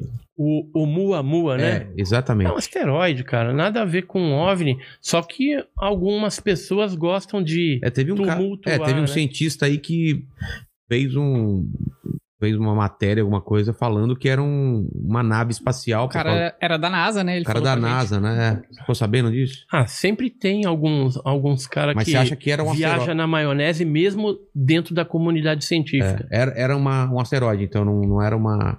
Você acredita que não era uma nave É, um espacial? asteroide, nada a ver. Ah, tá. Não se comporta como um objeto voador não identificado. Só que algumas pessoas, né, mais desavisadas aí, ou que quer algum sensacionalismo, acaba Claro. colocando isso como nave porque vai vender, vai dar like, né, vai dar visualização no YouTube. Então o pessoal aproveita, que nem tá aproveitando esse negócio do, do vídeo aí, né, Qual? é, que, que apareceu do, do Pentágono, ah, para tá. poder é, ter mais visualização e tudo mais, né? E fazer um away. Eu acho que eu não trouxe. Eu, eu vou daqui a pouco abrir, abrir pro chat aí, que deve, Aqui, deve ter perguntas aí também. Isso né? aqui é, é do vídeo, esse do Pentágono. O que, que é essa bola aqui? Ah, a bola é. a- é- É, na verdade, aqui é, é o equipamento Tá. de infravermelho, né? Então, ele filmou esses objetos aí triangulares. Aí você fala assim, pô, mas um, é um OVNI triangular? Pode até ser. Existem objetos voadores não identificados que já foram descritos de forma triangular, piramidal tal. Ah, mas Mas hoje tem muito drone, cara. eu ia falar, não, mas o próprio. Aquela nave do, do Pentágono, a nave dos Estados Unidos é triangular lá. Ao, A Stealth, É, a Stealth é triangular, aquele. E não é detectável em radar. é, exatamente. É uma nave furtiva aí, né? Inclusive, muitos desses objetos, né, desses stealths, é, que foram avistados durante a Guerra do Golfo, porque naquela época a tecnologia não tinha sido divulgada ainda, Exatamente. mas eles já tinham essa é, tecnologia militar secreta. É. E aí mandava lá para o Golfo, né, para Europa. Meu, teve naquela época, 1990, quando teve a guerra, um monte de recorte de jornal falando OVNI de forma triangular avistado na Europa, na Itália, não sei aonde, na França, tal, tal. Então, muito daquilo que foi classificado na época como OVNI Era essa nave. era essa nave. Aí, quando o ufólogo sério consegue, depois de algum tempo, entender o que aconteceu, ele se reposiciona, fala, ó, isso daqui não era óbvio, Ah, entendi. era o stealth. Era uma tecnologia militar americana. Entendi. Então a gente se reposiciona. Só que tem algumas pessoas no meio que infelizmente não fazem isso. Ele acredita numa coisa e não muda, mesmo que você prove para ela que ela tá errada, né? Que as coisas mudaram, que existe outras coisas voando aí, que não é só disco voador. Nem tudo que brilha no céu, Claro. no céu é disco voador. Então, eu vou falar da minha experiência que eu tive. Eu só tive uma experiência. Já viu alguma coisa, mandíbula? No céu, em algum lugar? Só uma estrela cadente uma vez na vida. Fez um pedido? Fiz. Que era trabalhar aqui. Exato. Aí, ó. Foi Realizado. Cara, Foi realizado. Realizado, realizado. Que feliz que eu fiquei com essa resposta. Pode ser que seja mentira, pode, mas eu Não, fiquei jamais. feliz. Já viu alguma coisa, pai? Tem que falar no microfone. Olha, Vai no microfone, vai no microfone. Meu pai tá eu aqui. ia comentar no final o seguinte: Aham. A gente tem várias fases na vida. Uhum.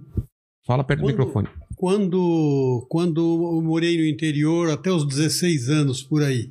Nessa época eu não estava interessado, não ouvia falar tal. Quando eu vim para São Paulo, em 62, daí para frente, eu comecei a acompanhar os estudos, eh, tudo isso.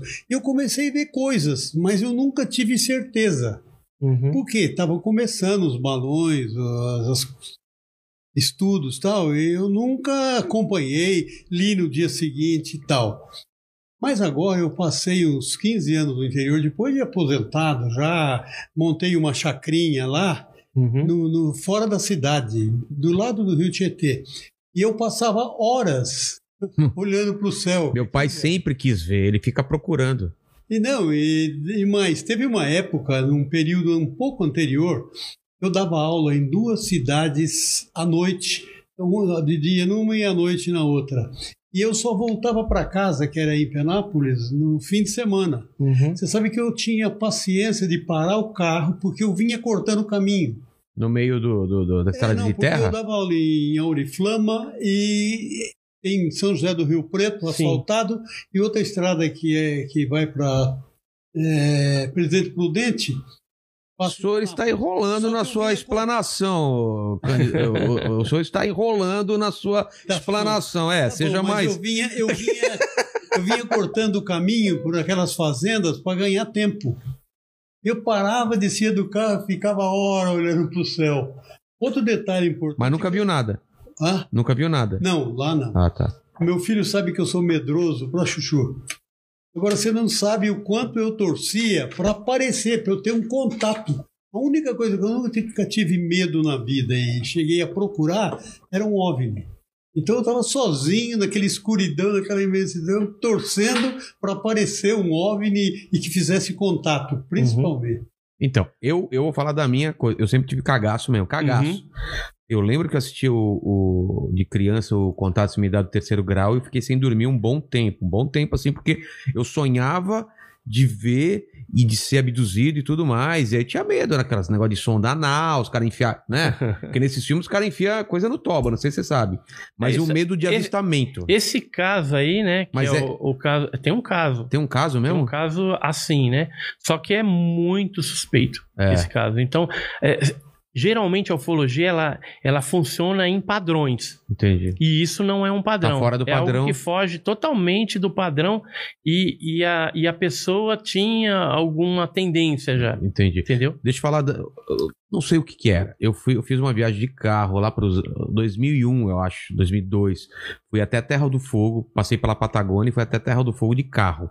À noite, de madrugada, tava na Terra do Fogo e eu vi uma luz, parecia um fogo mesmo, uma luz, uma luz seguindo meu carro, mas na altura um pouco acima do chão e muito longe. E eu achei o que que era. A, a princípio parecia que alguém tinha feito uma fogueira muito grande. Não parecia uma fogueira, mas eu ia falar, ah, deve ser uma fogueira e tá muito longe. Só que aquilo me acompanhava o carro de longe, muito longe aquilo lá. Eu subia, descia tal, e tava aquele negócio acompanhando na, na mesma velocidade do carro. E de repente sumiu. E isso foge muito do padrão, porque não tava no céu, tava numa altura do carro, mas muito longe, entendeu? Então, pode ser que seja um fenômeno ufológico ou não, né? É, então, o que que eu, É. eu fiquei pensando, o que poderia ser alguma coisa que parece uma fogueira, tem essa luz e segue o carro. É. Não, não tinha estrada. Aquela era a única então, mas estrada. Ele, ele mantinha a mesma distância? Não, do- isso não, variava essa distância. Variava a distância. é. Então, assim, Ah, então não sei, porque eu tô dirigindo aqui e não podia olhar, mas eu olhava de vez em quando aqui, sabe? E, eu era fazendo curva. Só um farol ou dois? Não, não, é, parecia uma, Uma parecia, chama, uma parecia chama, uma chama. parecia uma chama mesmo. É. Entendi. Uma É coisa. assim, tem casos, né, é, relatados principalmente no interior, em Minas também, em Minas Gerais, é que eles chamam de é, carro fantasma. Então, geralmente é uma luz que vem seguindo, vem perseguindo, ela mantém uma certa distância É. e em certo momento ela desaparece ou então sai pelo abismo e É. vai embora, voando. E antes que entendeu? vocês aí em casa vocês perguntem, eu não estava sob ne- efeito de nem Entorpecente. nenhum inter- entorpecente. Estava estava dirigindo há muito tempo? Estava. Mas eu não sei se dá um tipo de alucinação, esse tipo de coisa. Se você. Eu, eu já tô acostumado a dirigir durante muito tempo. Então eu não tenho resposta até hoje. E engraçado que quanto mais pa- pensa, passa o tempo, você começa a duvidar até do que você viu. Não sei se acontece com as pessoas também. Sim, Você começa acontece. depois de passar um tempo, será que eu vi mesmo? Mas eu tenho certeza que eu vi, entendeu? Eu sei Por que... isso que é bom sempre você estar com uma câmera ou celular É, então, mas eu- preparado. A verdade é que eu tava com um cagaço. Imagina eu, sei lá, duas horas da manhã, na Terra do Fogo, numa estrada de terra. A mina que tava comigo lá tava dormindo. Eu não tive coragem nem de acordar ela, porque eu tava. Eu queria me afastar daquela luz, na verdade. Uhum. Porque eu achei que tava me seguindo mesmo, eu queria me afastar e eu não conseguia. De repente, quando sumiu, me deu um alívio. Então, eu parar e fotografar, meu Deus do céu, que cagaço, cara. Não, não, não daria. Não, pare- não não passou pela minha Porque cabeça. você não sabe se é, de repente, alguém mal É, intencionado exatamente. para assaltar, fazer Exatamente, algum mal, né? exatamente. Então Mas é tava muito complicado. longe. É. Então, mas duas horas da manhã é meio complicado, né? É, né? Pode ser algum fenômeno ufológico É. também. Ou alguma coisa estranha. É. Mas não tava no céu. Tava meio. Não era no chão, mas tava, um, a- Tava flutuando. tava flutuando do, do, do chão e acompanhava. Então, Era muito estranho, muito Então, estranho. Pode ser alguma coisa ufológica sim. Se você é um ET, você é um cara que tava nesse dia, coloca no comentário aí se era você e alguma brincadeira. Fala, pai. Fala no microfone. Eu percebo que tem diminuído os, com- tem diminuído os comentários sobre O- OVNI. avistamentos, né? Os avistamentos, não, comentários, Ah, tá. de maneira geral. Uhum. Diminuiu mesmo ou você tem algum caso recente, bem comprovado tal? É, então, eu também tenho essa sensação de que anos 90, assim, anos 80 e 90 foi uma explosão de avistamento e de contatos e tudo mais. E agora Foi. deu uma decaída. É Ou é assim, só sensação? é só sensação. Porque também É tem porque tanta ela- coisa concorrendo, né? com- Ela migrou mais para a internet É. e para os canais especializados e revistas também especializadas. Tanto é que nessa última revista aqui a gente publicou. quer ver? Essa aqui? Essa aqui é é a número 8 da OVNI Pesquisa. Tem um, um relato aqui bem De interessante recente? é, que aconteceu no Maranhão, ó, Mas- agora em janeiro de 2021. Uma pessoa que Caramba! foi perseguida. Então, os casos eles continuam acontecendo. aquele. Do... A imprensa é que às vezes não dá atenção Não que teve um lance, deveria um dar. lance né? do- no estádio do México, nos Estados Unidos, que todo mundo viu um estádio cheio numa partida de futebol, beisebol, alguma coisa que a galera do estádio viu, as luzes e tal. Tem um Você caso no, no Mato Grosso. Não, não, isso foi ou no México ou nos Estados Ah, no Unidos. México? É. No, um avistamento do estádio. Todos os. a- a- eu, o público do estádio viu isso daí. eu sei um na Rússia, que aconteceu assim, na Itália, na década de 50, em 54, e teve um caso no Mato Grosso do Sul. A parte de. Agora é viagem mesmo, não sei se você vai acompanhar comigo. Não tem uma linha que pode ser viagem no tempo, que é o próprio ser humano que vem do futuro fazer um, um- uns estudos pra cá? Porque É. se os caras são humanoides, você tem a cabeça grande, tem essa teoria de que, de que a gente vai ficar cada vez mais alto, sabe? Aquela teoria de que Sim, o corpo sim. vai mudar, papapá. Não pode ser os caras do futuro que estão vindo pro passado na- nessas décadas de 80, de 70 para fazer estudos e fazer pesquisas? Então, existem várias teorias, né? Essa daí é uma Viajei delas. muito ou não? Não, essa é uma delas. E para explicar o quê? Da onde que vem, É. né? Então, a Porque teoria mais explicaria- aceita é a extraterrestre. É vindo de fora. Tá. de Essa é uma algum- delas. é, é. Essa é uma delas. A intraterrestre é de dentro a de outras dimensões, né? Viria Mundos de paralelos. outro- mundos paralelos, buraco negro, aquele negócio todo. E tem essa que seria a própria raça humana no futuro. Ela tá doente, olha só a viagem que eu tô Isso, fazendo. tá com problema, Tá com lá, problema talvez lá, tá genético. vindo, genético tá vindo genético. aqui estudar onde que deu esse problema na linha do, do- da evolução ou, da ou gente. vem buscar é, esperma e óvulo aqui pra usar lá. É, Porque tem pode muita- ser que esteja um... Como chama? Que não pode ter filho? É, Pode... É, Estéreo. estéreo. Pode estar É. estéreo. Então, aí faz um sentido, porque lá no futuro, eu acredito que a gente vai ser tudo cabeçudo, né? O- os órgãos devem dar uma atrofiada, porque a tecnologia vai fazer muita coisa por nós. É. Então, o ser humano. Pra bem ou pra mal, né? É, e, e, e assim, se a gente. É que nem o programa é, desenvolver a nossa inteligência, É. né? Com certeza a cabeça da gente, o cérebro, Vai vai, expandir e aí vai dar aquela impressão de uma cabeça desproporcional ao resto do corpo. É só a gente ver o que aconteceu do homem sapiens, do homem das cavernas para cá. O quanto mudou o corpo, o pelo e etc. Mas outro dia esteve aqui um amigo nosso, um, astró- um astrônomo, e eu fiz essa colocação. Geo, geo, fi- geofísico. Eu tá falando do Sérgio, né? Sérgio. Tá. O Eu Sérgio fiz- Sacani? É. E eu fiz essa pergunta para ele. É uma coisa que há uns 40 anos me passa pela cabeça. A pergunta é o seguinte: o Equador tem 40 mil quilômetros. Se inventarem uma máquina que cubra isso em menos de 24 horas, ele vai chegar antes de sair, antes que ele saiu, e isso me levava à máquina do tempo. Exatamente.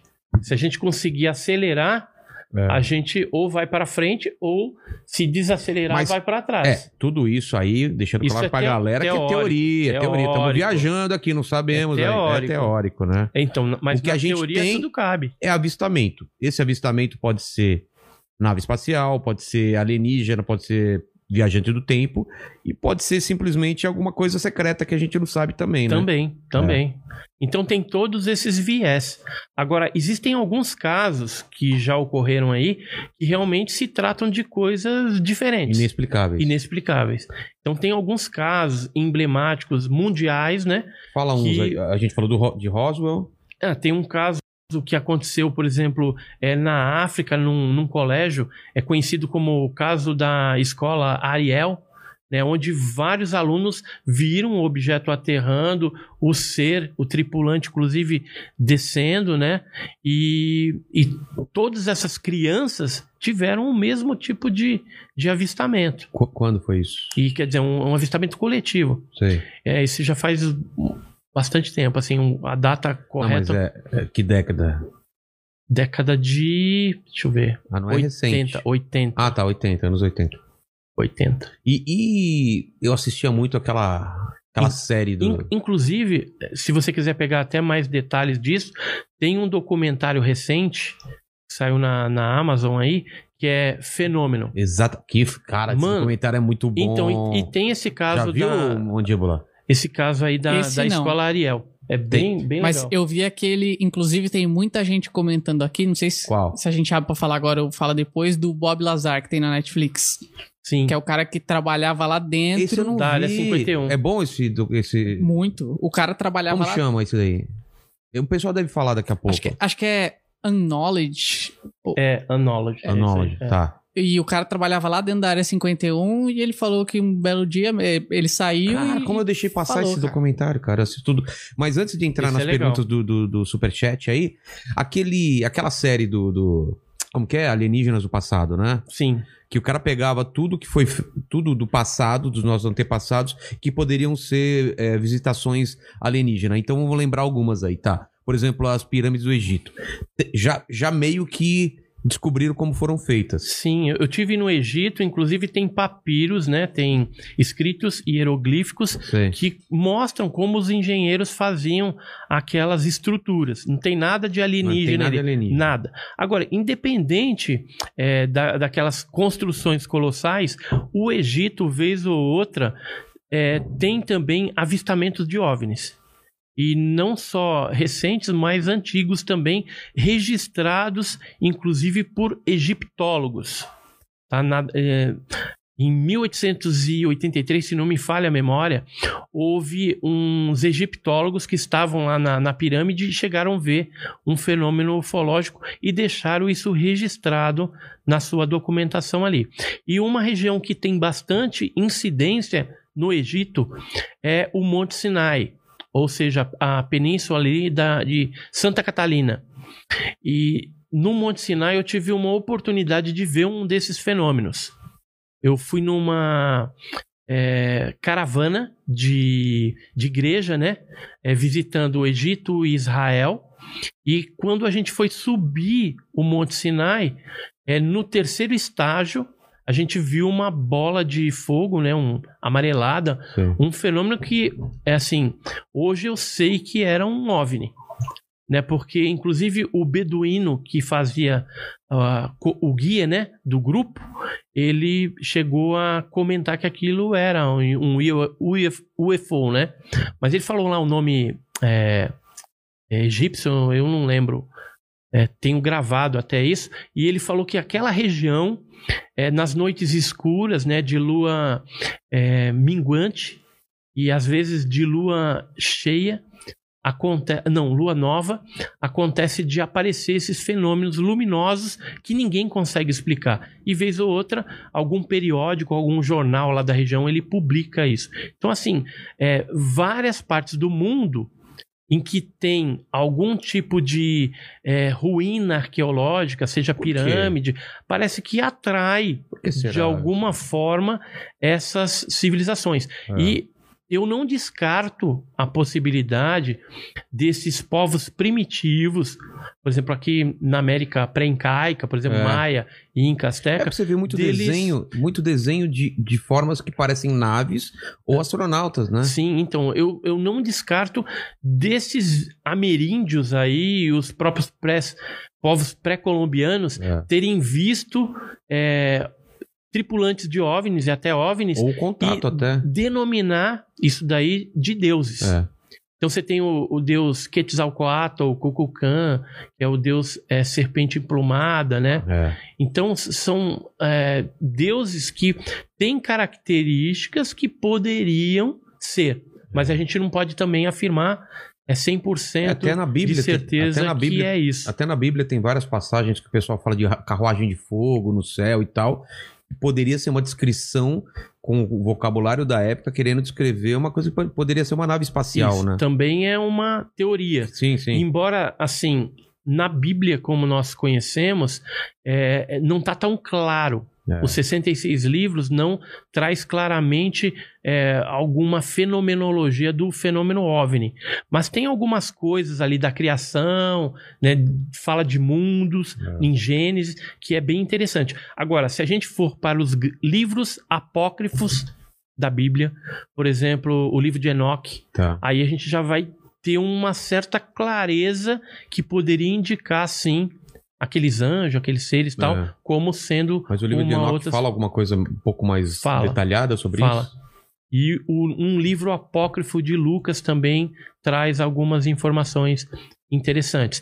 É, O não que, que só eles falam? Sobre naves ou sobre seres? naves, seres, né? Escreve coisas vistas no céu, é isso? Isso, mas assim, o, o, o cristianismo, os livros cristãos, vamos dizer assim, é, ou judaicos até, eles não trazem muito esse contexto.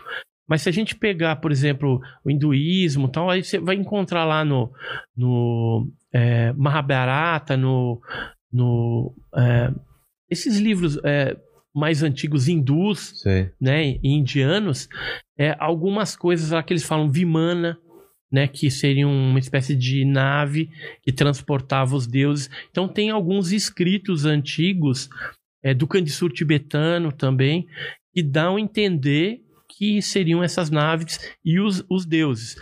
Se você pegar, por exemplo, a civilização sumeriana, né, então a epopeia de Gilgamesh, É. é, algumas tabuinhas lá de argila, se for no Louvre, lá É, na Gilgamesh França. eu já vi uh, alguma coisa parecida com, com É. um astronauta, né? O desenho. Isso, e, e tem umas tabuinhas de argila escrita cuneiforme, onde você tem ali a descrição é, de uma viagem que um- uma daquelas pessoas fez a bordo de alguma coisa É. e viu a Terra do espaço. E o que ele é, definiu ali em sumeriano é que a Terra parecia algo mole, um mingau, né? E, e o mar visto do espaço parecia algo sólido. Foi quase as mesmas palavras que os astronautas é, se referiam à Terra, né? E, e à porção de mar e, e a Terra quando eles viram a Terra do espaço. Caramba. Ou seja, hum, e os sumerianos, né? Quantos milhares de anos aconteceu isso lá atrás? É. E só se eles tivessem visto realmente isso do espaço, né? E aí tinha que ter algum aparato que voasse, porque não tem como a pessoa imaginar Exatamente. nessa situação é, e descrever ali. Se fosse apenas uma Mas- viagem, né? mas- Uma imaginação, uma criatividade. Eu não creio nisso. Eu acredito que realmente eles foram e os livros antigos eles trazem é, uma indicação de que realmente no passado nós fomos visitados por tripulantes de OVNIs aí, que eram denominados deuses. É lá no deserto, lá no Peru, que tem aqueles, aqueles desenhos que só podem ser vistos de, se você estiver sobrevoando de muito alto. Onde é? Nazca. Nazca. Isso. Nazca, no deserto do- ali do Peru, né? De É, Nazca. Nazca. Então, eu tive sobrevoando no dia do meu aniversário, foi dia 12 de dezembro de 2006. E nessa ocasião, eu observei, depois peguei informações arqueológicas, e o que, que eu cheguei à conclusão? De que os índios Nazcas e de uma outra civilização ali também, outra tribo tem indígena nenhuma- próxima. você não tem imagens, né? Não, disso Ah, tá. não. Mas é fácil o pessoal achar na internet. É fácil. São figuras Nazca, de pássaros meio pássaro, macaco, é. tem figuras muito geométricas, grande, tem né? baleia, tem um colibri. É, É, mas é muito grande, né? grande. Você não mas, consegue. Você no chão, você não vê. mas não foi feito por extraterrestre. Não, não, não. Eu, eu, eu acho que não. A teoria é de que foi feito pra ver de cima, de muito cima, não é? Pra, pra- Na, na verdade, a questão ali, depois que eu Tá. aprofundei, eu até imaginava, porque o, o Eric Von Däniken, que escreveu Era os Deuses Astronautas, Sim. ele falava que aquilo ali foi feito por extraterrestre. Ah, ele falava isso? falava. Com o passar dos anos, ele se reposicionou e falou que não. Tá. Que aquilo era para chamar a atenção Exatamente. dos extraterrestres, dos deuses, né? É. Dos deuses. É, eu acredito que é mais essa pegada religiosa. Porque tem é, uma região lá, é, é, se não me falha a memória, onde tem uma pirâmide e ali ficava a realeza dessa turma dos Nazcas ali. Tá. E o deserto fica bem próximo. E dentro dessa pirâmide, tudo eles acharam múmias de colibri, de macaco, tudo que tem Hum, ao ar livre desenhado tinha dentro do palácio que era para a soberania é, ali da região, dos Nazcas. E aí, por que então que tinha esses desenhos imensos na planície de Nazca, no deserto?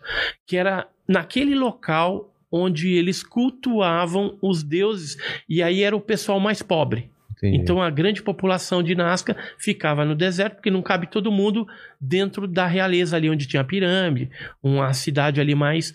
Então era feito lá fora. Por isso que tem as múmias, né, reverenciando a essas divindades aí, e também tem no deserto. E provavelmente esses desenhos gigantes eram feitos para que os deuses no céu observassem. Ah, tá. E aí tem todo um Mas é- culto ali. É incrível, né? Como os caras conseguem desenhar do chão sem ter uma referência.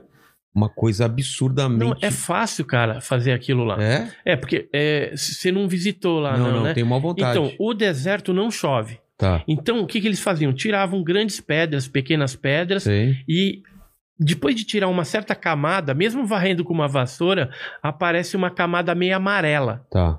Então, é, os sulcos que eles faziam tirando essas pedras, Não, não, eu tô falando a dificuldade de desenhar. A dificuldade de proporcionalmente desenhar uma coisa que você não tá vendo a forma e você tá só, só naquela parte e ela forma uma figura muito grande. Que é, você entendeu? é a Entendi, dificuldade entendi. de fazer. entende? Mas hoje você pega, por exemplo, um desenho É, pequeno né? Eles, e você faz a, a projeção. é, ele pegava, acho que quadriculava, né? Aquele Isso. processo que o pessoal faz pra desenhar em, em prédio muito grande, Isso. né? É, tem a Maria Reich, que era uma alemã que estudou bastante Nazca durante muitos anos lá, mais de 30 anos. Depois ela acabou falecendo. Tem museu hoje em nome dela lá. Ah, E tá... ela achava que aquilo lá era um, um grande é, calendário astronômico. Ah, Mas não, era, Não era? nada a ver. Mas você tava perdeu falando... o tempo, perdeu Mas o tempo. Eu te interrompi, você estava contando como que é feito. É, Então, é, aí é vai- amarelo. Então, quando você cava e tira as pedrinhas, Sei. vem uma camada que é mais amarela. Então, Tá. do espaço, inclusive aquilo fica até mais chamativo. Como não chove, aquilo está preservado. Por exemplo, se for para a região de Paracas, no Peru ali, tem o candelabro de Paracas, ou tridente também. Esse tridente ele foi feito não em rocha, ali, em, em solo mais é, sólido, como foi Nazca, mas é areia. E como não chove, eles escavaram na areia. Tanto é que você não pode ir lá, senão vai acabar destruindo aquele monumento. E aquele tridente, ele aponta para o interior. Quem vinha de barco pela costa enxergava Hum. aquilo e sabia que, seguindo naquela direção, ele estaria entrando para o interior, onde tinha todas as civilizações eh, pré-incaicas ali. Entendi. Vamos então agora para o chat, eu quero saber o que as pessoas estão falando lá.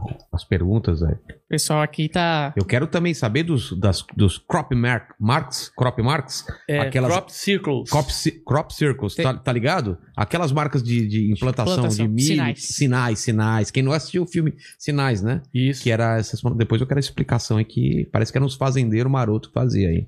Tem uma pergunta disso, inclusive, aqui. É? É. O que, que ele tá falando? A- abrindo pro. Falando dessa específico, deixa eu ver aqui. Não, pode ser outra, depois a gente fala disso. O, o Corvo Discord fala aqui, ó. Parabéns, Edson, pelo trabalho e dedicação. Melhor ufólogo do Brasil. Enfim, é, os homens de preto que visitaram as contactas de Varginha eram. Mas o quê? sabe? Deve ser as contatadas, né, de Varginha. Ah, é. É, pode Ah, ser. tá. as, pode ser. as As testemunhas, testemunhas de tá. Varginha. Ele fala aqui que eram homens de preto ou membros da TV que pediram negação. Então, é, houve esse aspecto também da visita é, da mãe das meninas, de duas delas, pelo menos, que é a, a dona Luísa, e as meninas eram a Liliane e a Valquíria, que são duas irmãs. Tá. E esses homens de preto, né, de terno, entraram, né, bateram lá na porta dela, entraram lá, abordaram elas. É, um só falava, os outros ficavam parados ali olhando. E aí a proposta foi a seguinte: primeiro eles perguntaram o que, que elas tinham visto, tal, tal, tal, tal. Elas contaram e depois eles falaram o seguinte: ó, qual que é o sonho seu? Qual que é o sonho das meninas? Ah, estudar, não sei o quê, papapá. Eles falaram assim: ó, a gente pode concretizar o sonho de vocês, ainda colocar um bom dinheiro numa poupança no banco. Mas a gente quer que a senhora pense e depois a gente vai querer a resposta aí. É, a gente quer que vocês vão numa emissora de TV que a gente vai indicar, só que vocês vão ter que falar lá o que a gente quer. Ou seja, queria que desmentisse aquele avistamento que elas viram no terreno baldio, a criatura agachada, aquele negócio todo. E aí, o que, que aconteceu? Nesse interim, a dona Luísa procurou o Birajara Franco Rodrigues, que era o pesquisador ali que morava em Varginha, tudo, e falou: aconteceu isso, isso, isso, né? E, e aí ele falou para ela: o que, que você quer fazer? É, eu vou ter uma reunião no dia 4 de maio de 96, junto com a imprensa, onde a gente vai estar revelando detalhes.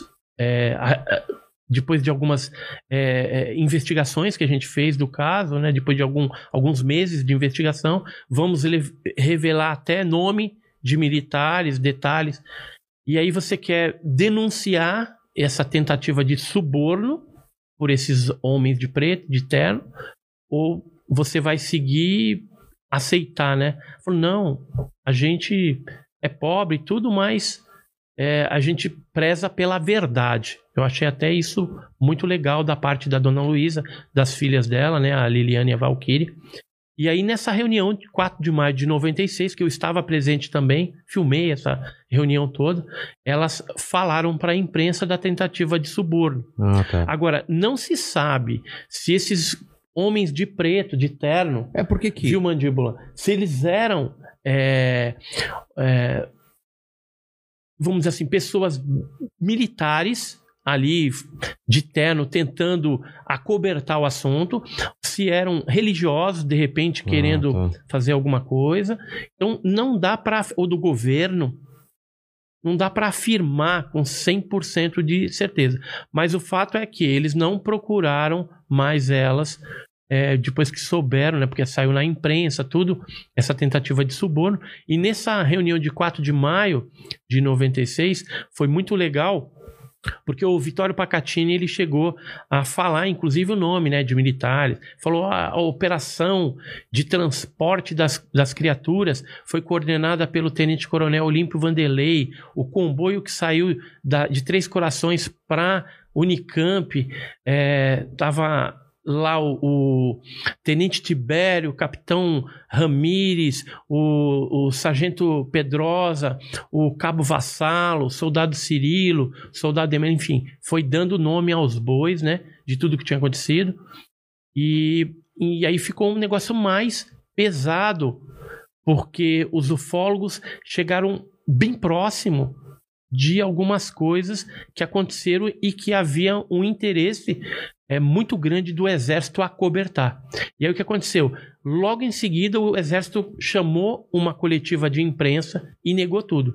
Disse que nem um soldado, nada da ESA foi usado para capturar ET nenhum. Entendi. E aí ficou por isso.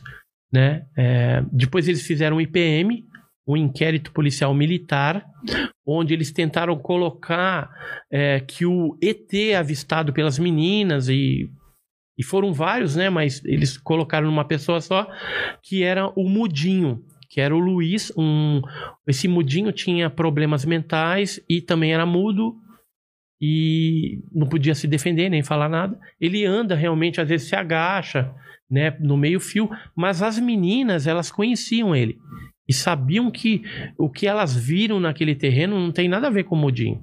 E hoje já saiu até depoimentos de pessoas que viram o Mudinho naquele horário em que elas viram, ele estava num colégio onde estava tendo uma festa. E ele estava lá no colégio.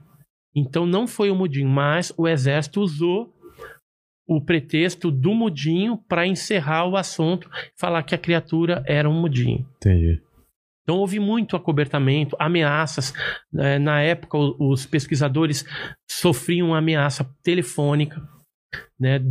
provavelmente de militares, falando para a gente parar de falar sobre isso. Eh, no meu caso, até chegaram a falar assim: ó, seu filho estuda no endereço caso? tal. No meu caso, eu recebi ameaça naquela época Caramba. é, estuda na escola tal, endereço tal, é melhor você parar de falar isso, senão pode acontecer um acidente com ele, você tá me entendendo? Então, coisa assim. O Vitório Pacatini, só naquele início foi mais de 15 ameaças. E depois o Vitório Pacatini e o Birajara foram chamados dentro da ESA, da Escola de Sargento das Armas, para participarem desse PM. Eles foram sabatinados por mais de quatro horas.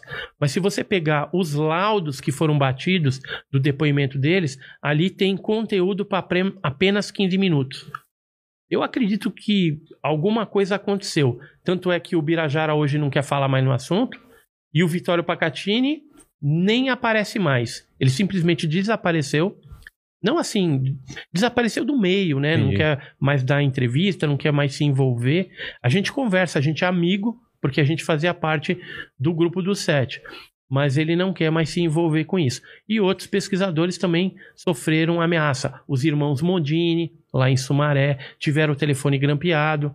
né? Então foi bem pesado quando é, alguma coisa relativa a OVNI, que é ultra secreto, vaza, vai na mão do ufólogo, e aí o ufólogo às vezes não sofrer consequências. Ninguém morreu, graças a Deus.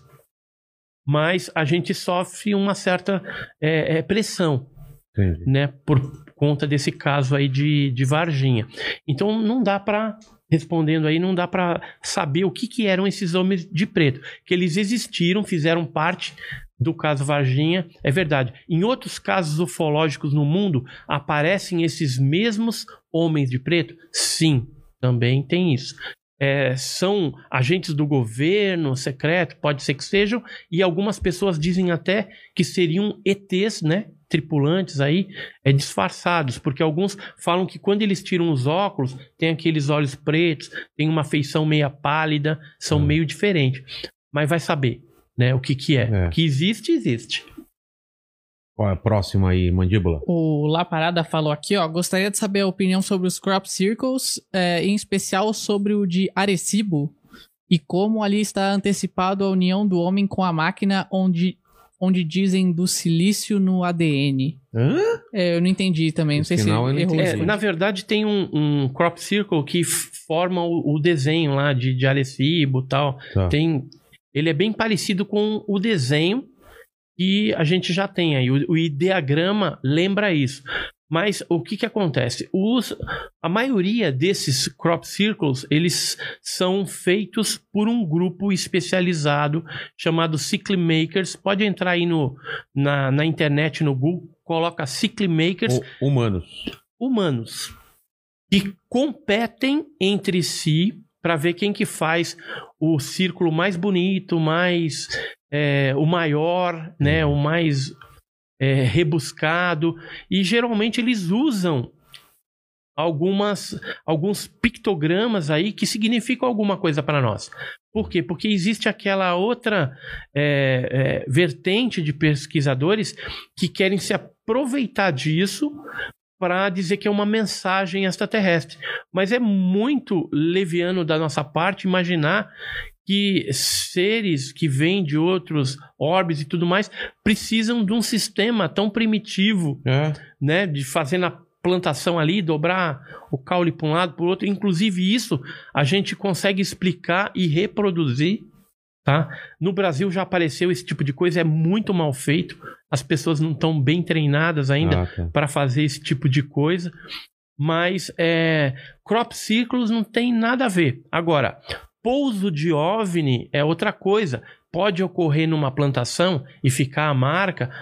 Mas Pode. não aqueles, aquelas E coisas aí- perfeitas que a gente vê no. É, aquilo lá Não. meio complicado. Agora, Pouso pouso, pouso geralmente fica ah, o ninho, se for mais do que um objeto, vai ficar um desenho ali formado, mas são coisas que na ufologia a gente estuda. Entendi. Esses crop circles tem um monte de gente mal intencionada aí, querendo só ganhar dinheiro. Quando eu estive na Inglaterra em 2002, pesquisando esses crop circles, eu tive a oportunidade de conversar com várias pessoas lá, inclusive algumas pessoas que fazem esse tipo de coisa, e os fazendeiros até se aproveitam desses desenhos para cobrar ingresso Ah, tá. para entrar dentro, né, fazer uma Fazer. uma, uma frescura ali, né? Ah, não, tô sentindo alguma coisa, né? Então é, é complicado. Crop circles é um fenômeno bem é, é, suspeito, suspeito dentro da ufologia. Tem que tomar cuidado, né? Tá. Com esse tipo de fenômeno. Mas, independente disso, tem os ninhos, né? Das marcas autênticas também de OVNI, que vez ou outra acontece lá na Inglaterra. É, por exemplo, é, em Stonehenge, né? Onde tem um, um, um, um- um sítio ar- arqueológico, megalítico, megalítico. Tem Lá aquelas é pedras. Tem uma energia estranha É, lá vai os lugar. druidas É. lá fazer uns negócios. tal. É bizarro lá Então, negócio. lá às vezes pousa. Entendeu? Então, o que, que parece? Que o fenômeno ufológico, de alguma forma, se atrai nesses sítios energéticos É. antigos. Alguma, alguma coisa atrai E os a atenção. antepassados sabiam de alguma forma É. que aqueles lugares eram especiais, né? Infelizmente, muito talvez do que eles sabiam se perdeu. É, se perdeu pra cá. Se perdeu, né? região de sete cidades. Sete cidades tem alguma coisa? É no Piauí, né? É. No Piauí. Tem bastante caso lá no Piauí, interior do Piauí. A gente tem um amigo lá, o Flávio Tobler, que faz um- uma pesquisa de campo científica sensacional. Eles já chegaram, inclusive, a ver fenômeno, entrevistar pessoas, fotografar alguns objetos, que é uma área de bastante incidência ufológica.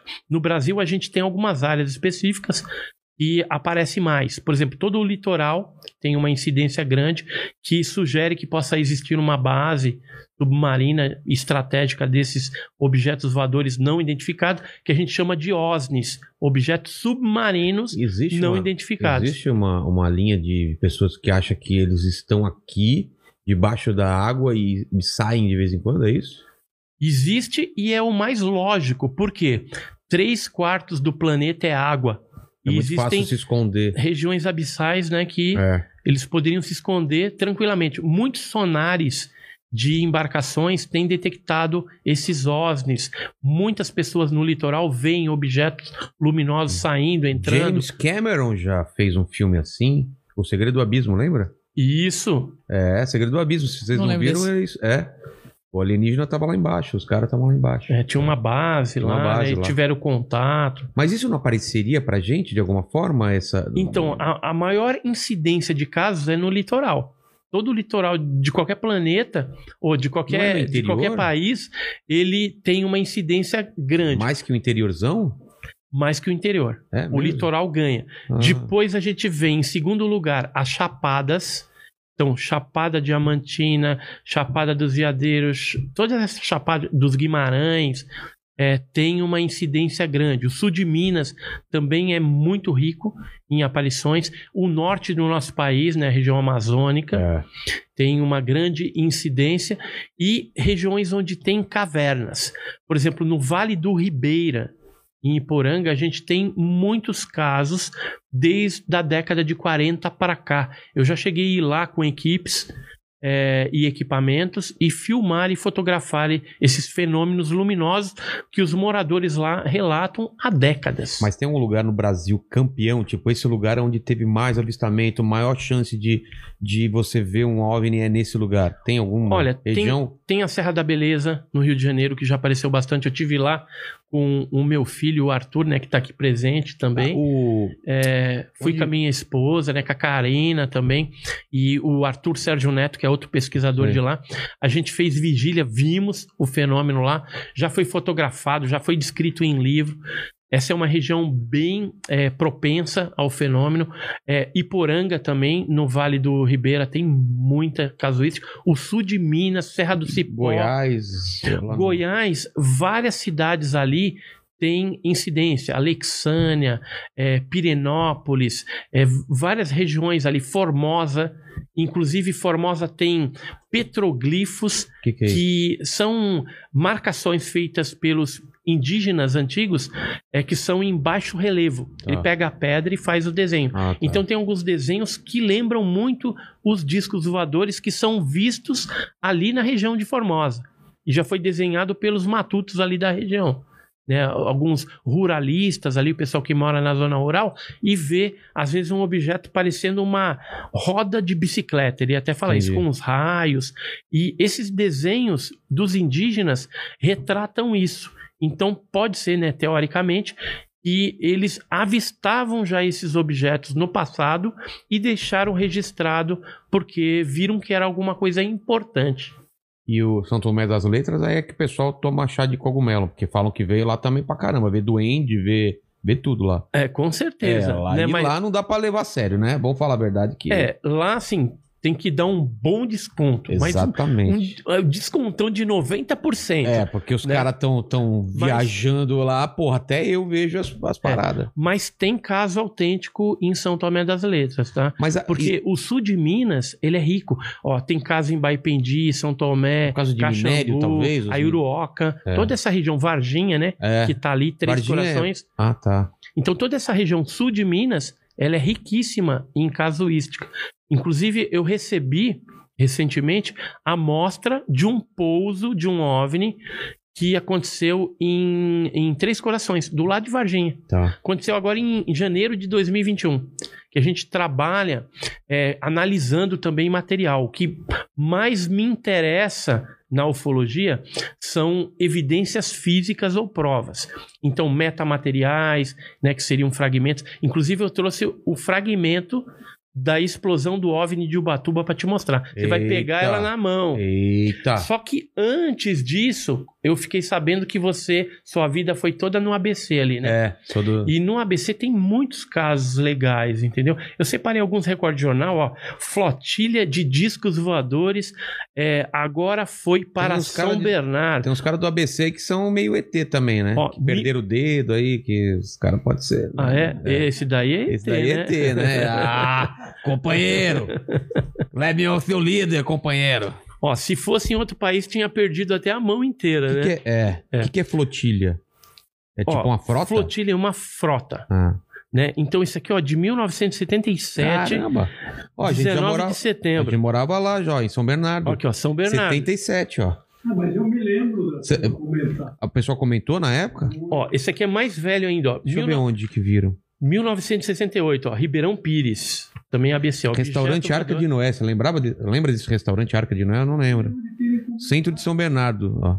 É. E aqui? Olha só, aí Ribeirão Pires, aí já é mais antigo, ó, 68. 68, aí já no. Esse aí foi no dia 14 de outubro de Pires. 68. Aí tem esse aqui, ó, de, do dia seguinte também, que os policiais, né, o pessoal da Força Pública viu também ali na região, Esse E- foi aonde? também lá no ABC.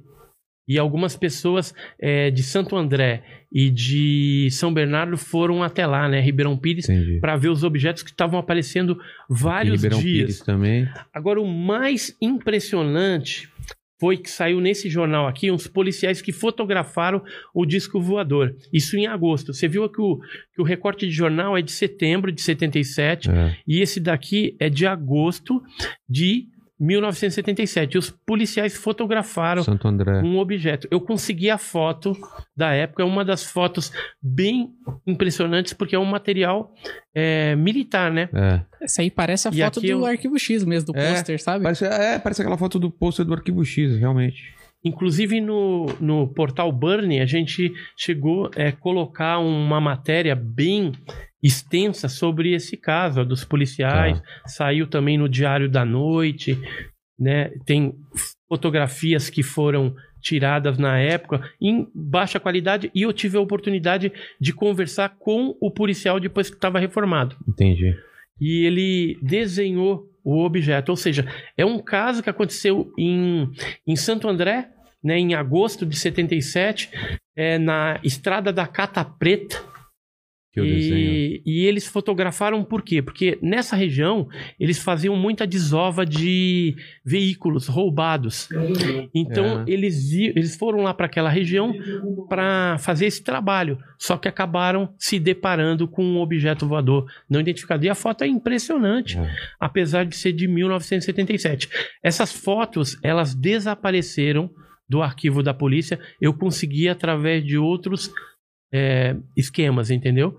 Porque muita coisa que diz respeito a OVNI, geralmente os militares dão um fim. Não que dão um fim que joga fora, queima, nada disso.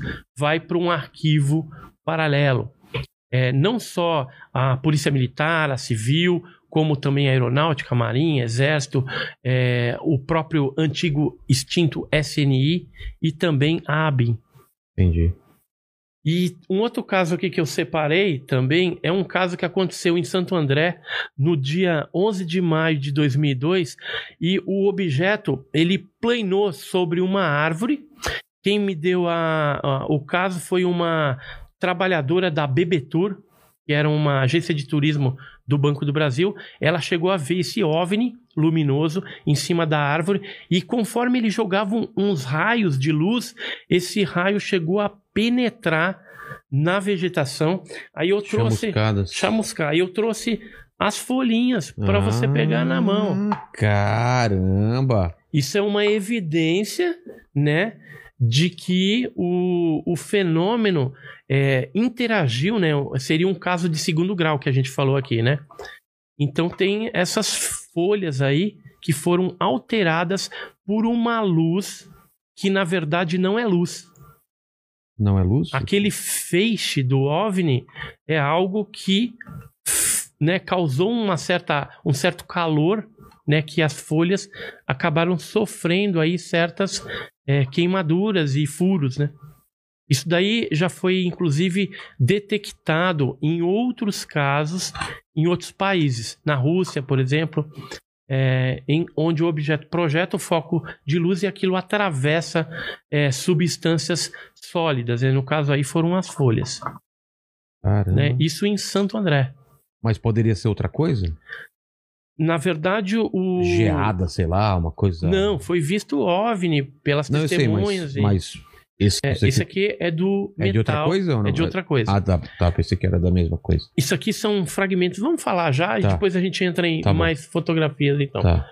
Isso aqui são fragmentos de um OVNI que explodiu em Ubatuba, no litoral de São Paulo, em 1957. Eu tenho até um documentário que o meu- filho Arthur fez sobre esse caso de Ubatuba e nós recebemos esses fragmentos de um filho de um militar do exército que teve envolvido nessa nesse caso, né, no, no recolhimento desses fragmentos do objeto que explodiu.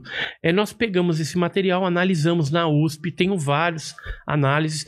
É, há um interesse muito grande por parte de outros países. O Jacques Vallée, por exemplo, que é um físico francês, ele está analisando isso dentro do ponto isotópico.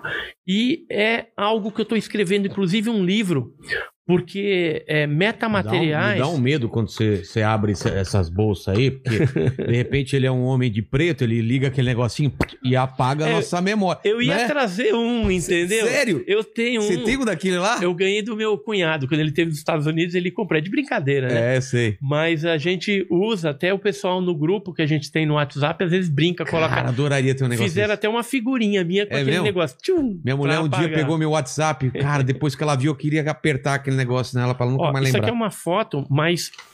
uma- Isso, isso é isso?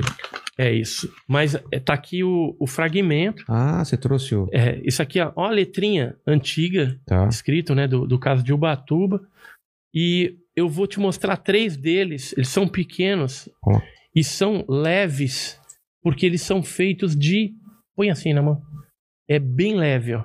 Eles são feitos de magnésio quase puro, é 99,3 de magnésio. Isso aqui é uma matriz que a gente levou para a USP para fazer análise. Eles colocam o, a pecinha, a gente quebrou Uma o menor, resina, né? quebramos o menor para poder fazer as análises. Então foi feita uma análise é, da quantitativa e uma qualitativa.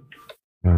E aqui no, nesta análise, eles chegaram à conclusão, ó, os estudos efetuados indicam que os fragmentos são constituídos basicamente por magnésio, percentual 99,3, com incursões compostas preferencialmente por MgO, ou seja, óxido de magnésio. É, magnésio oxidado. Porque como ele caiu na praia, na região tem bastante sal, salinidade. Então pode ter oxidado, entendeu? Mas isso daí. Isso seriam magnésio- fragmentos de um OVNI que explodiu lá, com testemunhas e que é, eles estão estudando. A NASA já fez é, análise em cima disso. Tem um fragmento deste que está na Universidade de Stanford e eles estão estudando também. Então é algo que a ciência está interessada, porque é, um meteorito, por exemplo, poderia ter essa composição de magnésio? Não. Eu já entrei em contato com especialistas em meteorito e eles falaram, no máximo, um meteorito teria que ter 26%. E é muito de magnésio, é, em combinação com outros elementos, é, níquel, ferro, estanfiodita, fargitonita, enfim, outros tipos de elementos químicos, né? Então, é, meteorito não é. Como foi visto o OVNI explodindo, então tudo indica que isso era uma parte desse objeto voador não identificado que explodiu na Praia das Toninhas, em Ubatuba, uma vila de pescadores com seis casas e que, vez ou outra, ia algum turista lá. O caso foi divulgado na época no jornal O Globo do Rio de Janeiro. Ibrahim Suede, né? Seu pai deve conhecer e lembrar, né? Era um colunista bem famoso. Ele chegou a divulgar esse fato e depois a revista O Cruzeiro, antiga, na década de 60, também divulgou esse interessantíssimo caso que envolve um metamaterial. E por que magnésio? Tem alguma, algum tipo de. É, hoje Uma nave feita hoje gente- material? Então, hoje, hoje a gente sabe que o magnésio é utilizado é, na parte espacial. Ah, é? É, Ah, porque tá. é leve. Só que tem um problema. Ele é altamente inflamável. Hum. Né, explode com muita facilidade. Mas alguns, é, algumas partes de uma aeronave, por exemplo, um avião, dependendo do tipo de avião, eles utilizam magnésio porque é muito. Você viu que ela é Muito dura, leve, né? é. É. dura, mas é muito leve. É. Então, para voar, para alguma coisa assim, seria o ideal. Entendi. Mas totalmente de magnésio. Vamos lá, mandíbula, manda mais aí. Meu, o pessoal tá mandando muito relato que aconteceu com eles. Manda, manda aí. Então, por exemplo, o, o, o La Parada que mandou o primeiro superchat pra gente, ele falou: vi um OVNI nítido a uns 200 metros de distância e uns 15 de altura. Muito cedo, de dia no campo, assim que vi ele desapareceu, como em uma explosão sem barulho, como se tivesse aberto um buraco no espaço. Caramba. O, o Zeduf aqui falou aqui, ó, lá pelos meus 15 anos de idade, no começo de uma noite próxima de um riacho, que passava em uma mata perto de casa, eu vi um orbe vermelho perseguindo um orbe branco. Fiquei- Orbi. É como se fosse uma, uma bola de luz. Ah, tá, tá. E falou, fiquei me cagando todo vendo aquilo. O Devil Murdoch fala que em 97 eu e minha mãe avistamos em cima de um prédio um objeto redondo parado que passando um tempo ele começou a fazer movimentos bruscos e para vários lugares de uma forma muito rápida e sumiu em São Paulo. Aí, aí esse aqui o, o Eric André fala sobre pede pro Edson falar um pouco sobre o OVNI de Manaus, descrito pelo pastor Caio Fábio em 74, que surgiu no céu e foi visto por todos. Uma nave porosa e milimétrica. Sabe desse caso? Sei. É, então, esse pastor, né? Ele diz, né? Inclusive em lives ele já falou que em 74, junto com várias pessoas em, em Manaus, é, foi avistada uma grande é, nave, bem grande mesmo, e foi visto por todos ali. Mas é, não só esse caso, mas existem vários casos que ocorreram na região do Amazonas ali e que geralmente tem uma quantidade até expressiva de testemunhas Tá. né? Mas os casos mais marcantes dessa região são casos que envolvem ataques, que é aquele que eu falei da, do chupa-chupa, né? Eles chamavam fenômeno chupa-chupa, O que ou é? fenômeno chupa, ou luz vampira, que foi investigado pela Operação Prato, né? Pelos militares do primeiro comando aéreo. Então, naquela época lá, é, na década de 70, é, o fenômeno gerou bastante pânico, mas não acabou. É, em 1900 e década de 80 voltou o fenômeno. Depois, em 1994, tornou a acontecer os casos de ataque na Então- cidade de Boa Vista do Ramos. Mas é, No você- Amazonas. você não falou o que que foi esse chupa-chupa aí, eu não sei o que, que é. O chupa-chupa eram luzes que apareciam na região, jogavam foco de luz nas populações ribeirinhas e sugavam sangue, que nem aquela Ah, que foto que a gente viu, né, que parece O agulhada. chupa-cabra tem alguma, alguma coisa a ver com isso? Ou- Não, é, é outro fenômeno fenômeno. diferente. Que os animais apareciam com, com essas marcas também. Isso, mas aí é utilizado uma criatura que faz aquelas cortes É. e chupa o, o sangue dos animais. Ah, No entendi. caso, é, Mas era tá- chamado de chupa-cabra, porque é, inicialmente ele aparecia em Porto Rico, onde tinha muita cabra, ovelha. Ah, Depois foi expandindo para outros países da América do Sul. É, por exemplo, na Argentina teve bastante caso. É, no Brasil também, a gente, na década de 90, 96, 97, 98, 99, teve um monte de casos. São Paulo, interior de São Paulo, Rio de Janeiro, sul do nosso país, alguns casos no norte também, Minas. E esse fenômeno é, está relacionado à ufologia, né? Ao fenômeno OVNI, mas são criaturas que vão lá e fazem esse tipo de coleta, mas drena todo o sangue? drena todo o sangue. E- os animais eram encontrados sem, Sem sangue. Isso sangue? que era Que doido. estranho. E sem alguns órgãos internos. No caso, por exemplo, se fosse uma vaca sem, sem a língua, sem o cérebro, Entendi. né? É, por exemplo, se fosse um, Mas tinha uma corte? pata, Tinha algum corte para retirada desses órgãos? geralmente era um buraco que eles faziam e o buraco às vezes era pequeno em relação ao órgão Que foi que retirado. foi retirado. Então, qual que é a possibilidade? Ou eles cortaram lá dentro ou jogou alguma substância para liquefazer o órgão para depois retirar como líquido ou alguma substância pastosa, né? Porque não explica por que, que o buraco era menor do que o que foi retirado de lá de dentro. Entendi. E geralmente na lateral desses buracos havia uma espécie de cauterização. Ah, E aí eles tentaram é, chegar à conclusão: pô, mas esse corte foi feito por bisturi? Aí tinha lá o comparativo de bisturi e o corte do daquele chupacabra ou daquela mutilação de animal. E aí comparando, não, não tem nada a ver com bisturi. Ah, então para cauterizar laser.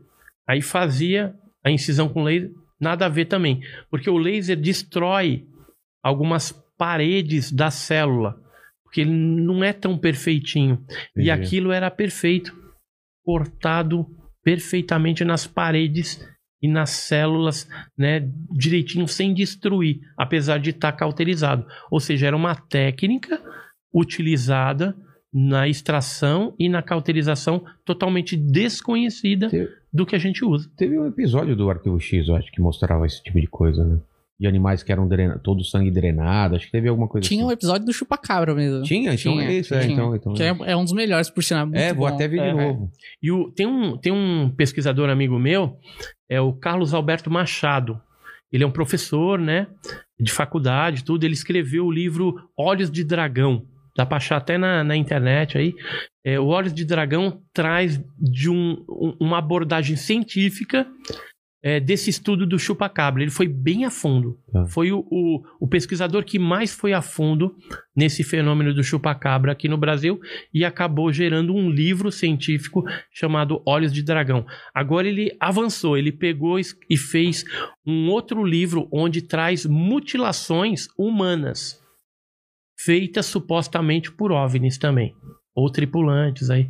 Então tem umas coisas bem bizarras lá. De várias épocas, ele juntou. é, a maioria dos casos são brasileiros, Tá. e alguns casos é estrangeiro. Tem um caso da Itlov, que é russo lá, né, polonês, e que traz também umas mutilações muito estranhas que ocorreram com alguns, algumas pessoas que estavam explorando ali a parte é, gelada, né, da Rússia. Eita, Eu acho que essa tem- porta batendo aí, Pensei cara. que era um OVNI que já susto! descendo aqui em cima. Meu Deus do céu, que susto. Vocês não escutaram aí, mas bateu a porta aqui. Pô, E, e aí eu tava olhando pra essa foto aqui, eu falei, já pensou se é esse OVNI descendo? esse, esse é E- recente? Esse aqui, 2016. é, esse aqui fui eu que fotografei. Você quer que eu te conto como que foi essa história aí? São Bernardo, conta. São Bernardo. Eu trabalhava no Banco do Brasil, no Jardim do Mar, ali na, na, na, na Avenida Kennedy. Sei. Tem uma agência do Banco do Brasil ali. E aí eu saí para almoçar. Aí almocei na volta, a uma hora e 18 minutos exatamente. Eu passando pelo canteiro é, da Avenida São Paulo, onde tem o Parque Lazuri ali, eu olhei para cima, em direção ali a Santo André, aquela região. Aí eu vi um negócio, isso daí, um disco mesmo, Sim. metálico. Aí eu peguei o meu iPhone 5S e tirei a primeira foto. Porque na hora que eu olhei, eu falei, é um disco. E, e aí que eu fui fazer? Peguei o iPhone para tirar a segunda foto, você dá aquela puxadinha assim para puxar o zoom. Não deu tempo de tirar a segunda foto. O que, que aconteceu? O objeto fez um movimento de L assim e subiu numa velocidade incrível para o espaço. E aí, o que aconteceu? Eu cheguei no banco tremendo, apesar de ser ufólogo já há muitos anos, mas eu estava tremendo porque foi uma coisa muito é, inesperada que aconteceu. E aí tava o Thiago, que é outro gerente lá, eu mostrei para ele, falei, cara, fotografei um OVNI agora. Aí liguei pro meu cunhado, aí meu cunhado, passa a foto agora, tal. Aí já passaram a analisar a foto, mandaram pro Philip Kling David, que é um analista de foto lá do Rio de Janeiro, e aí a foto correu o mundo. Foram feitas mais de 10 análises em Portugal, Estados Unidos, vários lugares, Brasil, né? E foi dado como autêntica. A aeronáutica quis a foto para ela. Eu encaminhei a foto. E o que, que aconteceu de interessante? Quando a gente publicou isso no jornal Diário do ABC, apareceu várias pessoas que viram esse mesmo disco dias antes no mesmo dia que eu fotografei e nos dias posteriores, ou seja, esse negócio estava andando por lá. E a aeronáutica então pediu para mim que fizesse um relato, mandasse para eles junto com a foto e também de tudo que eu sabia de outras pessoas que viram. E aí a gente acabou mandando Caramba. isso para lá. A televisão na época veio é, fazer Vou uma voltar. matéria. Foi bem legal isso. E eu fiquei uns dias, cara, traumatizado. Eu andava de, de ônibus para ir lá pro, pro banco, ficava olhando pela janela. Descia, ia almoçar, ficava olhando, entendeu? Depois passou essa, essa neura, né? Mas De agora, tentar ver o objeto, mas, mas não agora, mais. agora você me falando isso, eu tenho uma teoria, porque hoje em dia tem menos avistamento de, de OVNI, você sabe? Qual que é? Celular, cara. Ninguém mais olha, ninguém mais anda olhando pra cima. Tá todo mundo olhando no celular. É Como que vai verdade. ter avistamento? Ah, não, mas eu, eu, eu penso assim. Pensa, não, mas você entendeu o que eu tô eu falando? Entendi, entendi. A galera tá olhando pra cá. Antigamente a gente olhava, né, pai? A gente andava olhando pro céu. Hoje em dia ninguém mais olha pro céu. Não, mas eu penso o seguinte: se provavelmente, no caso, se for um OVNI de verdade, tem uma tecnologia grande pra chegar até aqui, fazer Sim. todas essas coisas. Então ele sabe que a gente também tem uma tecnologia avançada a ponto de, Registrar. de registrar. Então já vem mais na maciota, no Então, mas sorrateiro, por né? que, que eles não querem que a gente vê? Porque eles são tímidos? Por quê? Ah, mas não sei. Aí. Tem alguma teoria para isso? É, a, minha, a minha teoria é que eles têm uma intenção sorrateira e aí por isso vamos que falar não da- se Vamos falar das demonstra. possibilidades. Primeiro, Hum. é pacífico. Segundo, não é pacífico. Se é pacífico. Pode ser, pode ser com medo de retaliação. Não, peraí, peraí. Se é pacífico, eles estão estudando a gente e esperando o momento certo de fazer contato. Se não é pacífico, aí eles estão usando a gente pra experiência, querem invadir essa merda, não sei pra quê, mas querem invadir, ou querem retirar alguma coisa daqui, não é? Mas Se quisessem invadir, já tinha É. invadido há muito tempo. cara. Então, Eu, eu até escrevi. se os caras chegam até aqui de nave, não vai ser com as nossas. Ó, que eu escrevi uma matéria na Ah, aqui, revista ó, OVNI podemos- Pesquisa, É. na número é, 8. é, podemos resistir a uma invasão alien? Ou seja, porque esse negócio de invasão é algo que povoa a mente do ser humano já há muito tempo. Claro, vários filmes, o, né? o Orson, o Orson Welles, ele, É. ele fez aquela Guerra dos Mundos, né, na É, rádio. Na rádio e todo mundo Década de 30. acreditou, né? Então todo mundo pensando, os marcianos estão invadindo aí. É. E teve várias outras coisas. O Independence Day, né? Vários filmes de ficção aí que traz esse contexto, né, de um medo, né, um pavor. Mas eu acredito que se esses seres que nos visitam e fazem essas pesquisas quisessem fazer isso, já teriam feito há muito tempo atrás, quando a gente tinha uma tecnologia um pouco mais inferior. Mas vamos falar também que tem filme que tem outra visão. Contato tem outra visão, né? É. E o filme recente lá da. Como chama? Da, da- que, que- eles estão tentando traduzir a linguagem dos. O... A chegada. A Chegada. A Chegada. Esse filme é maravilhoso. Não, esse Se filme é você não viu esse filme, eu acho que é o, se não fala o melhor, um dos melhores sobre contato alienígena que eles vêm pacífico. eles E estão. o, o objeto em forma de bola de futebol americano. É, É né, um- mais indicado um pouco, é um disco. Você lembra aquele, aquele é, caso que a gente pegou da, dos militares brasileiros que eles pesquisaram em Santos? Olha só, lembra muito. Mas nesse É. caso, eles estão com um problema e vêm à Terra pedir ajuda pra gente. Foi por isso que eles vieram. Não sei se você lembra do filme. Eles vêm. É, eles estão doentes. Eles estão doentes. E eles sabem que no futuro os seres humanos vão ser capazes de curar a doença que eles têm. Ah, eu, eu lembro que a linguagem deles possibilita. Sim. Não vamos dar spoiler. É. É. mas é isso. Olha só, não lembra? É, então. Em pé, olha lá. Parece a navezinha do A Chegada, A, cara. uni- a única diferença É que não tem os pezinhos. é que ele tinha ali as janelinhas e tinha o trem de aterrissagem, mas É. lembra bastante também esse o- formato. É. Janelinha é uma coisa muito do ser humano, né? Por que, que os caras vão ter janelinha, velho? Eles vão ter. Então, mas se aquela sua teoria, né, Qual? de seres do futuro, tá É. vendo? Aí faz sentido. Faz sentido. Faz cara. sentido. Vamos ver mais. Eu quero, quero ver mais, mais questões aí do, do pessoal do Superchat. Tem o Amauri Filho, ele tá alucinado aqui desde o começo, mandando, mandando, mandando, mandando, mandando. Tá, o que queria ele tá falando? Ele falou, pede pra ele falar da treta dos ufólogos do caso ET de Varginha com o escritor JJ Benítez do livro Operação Cavalo de Troia. Famoso, meu pai leu esse livro Operação Cavalo de Troia. E o que, tem a ver o JJ Benítez? Não. É uma coleção de livros, né? Ó, na época do caso Varginha, o JJ Benítez veio é, pesquisar isso também. Tá. Só que assim, ele não comunicou nenhum ufólogo, o que eu- a gente achou totalmente antiético.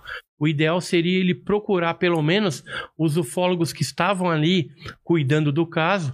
E o que, que ele fez? Ele foi para um determinado local que não tem nada a ver com o caso, recolheu algumas amostras de terra lá, e depois, quando ele chegou na Espanha, ele disse que analisou que era onde a nave do caso do ET de Varginha tinha pousado e que havia insetos mortos, chamuscado.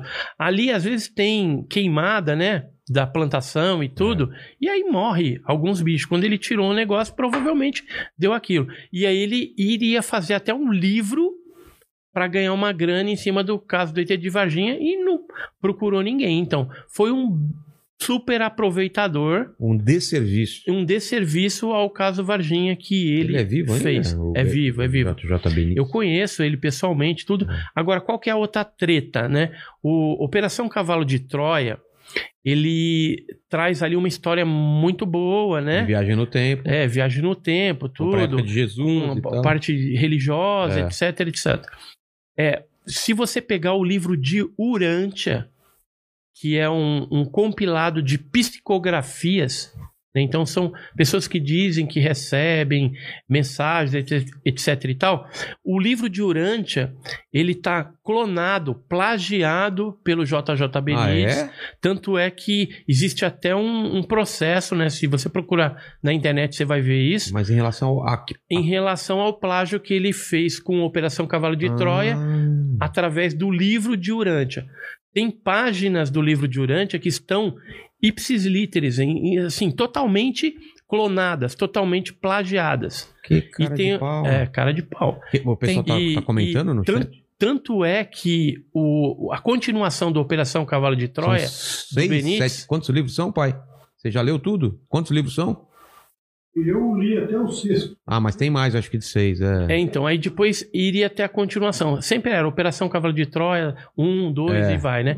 Aí depois ele muda pra OVNI de Belém. Ah, é? Ele mudou? É, o último da série é OVNI de Belém, Ah, tá. porque ele já estava naquela época passando pelo processo de plágio. Entendi. Eu, então ele não podia nem usar. Vamos lá, mandíbula. eu ia mano. só emendar aqui que daí o Igor Fernandes, ele fala sobre, pergunta se conhece o livro Cavalo de Troia e fala o que acha da data limite do Chico Xavier, que também abordou o assunto. Que acho que ele tá falando das psicografias e tal.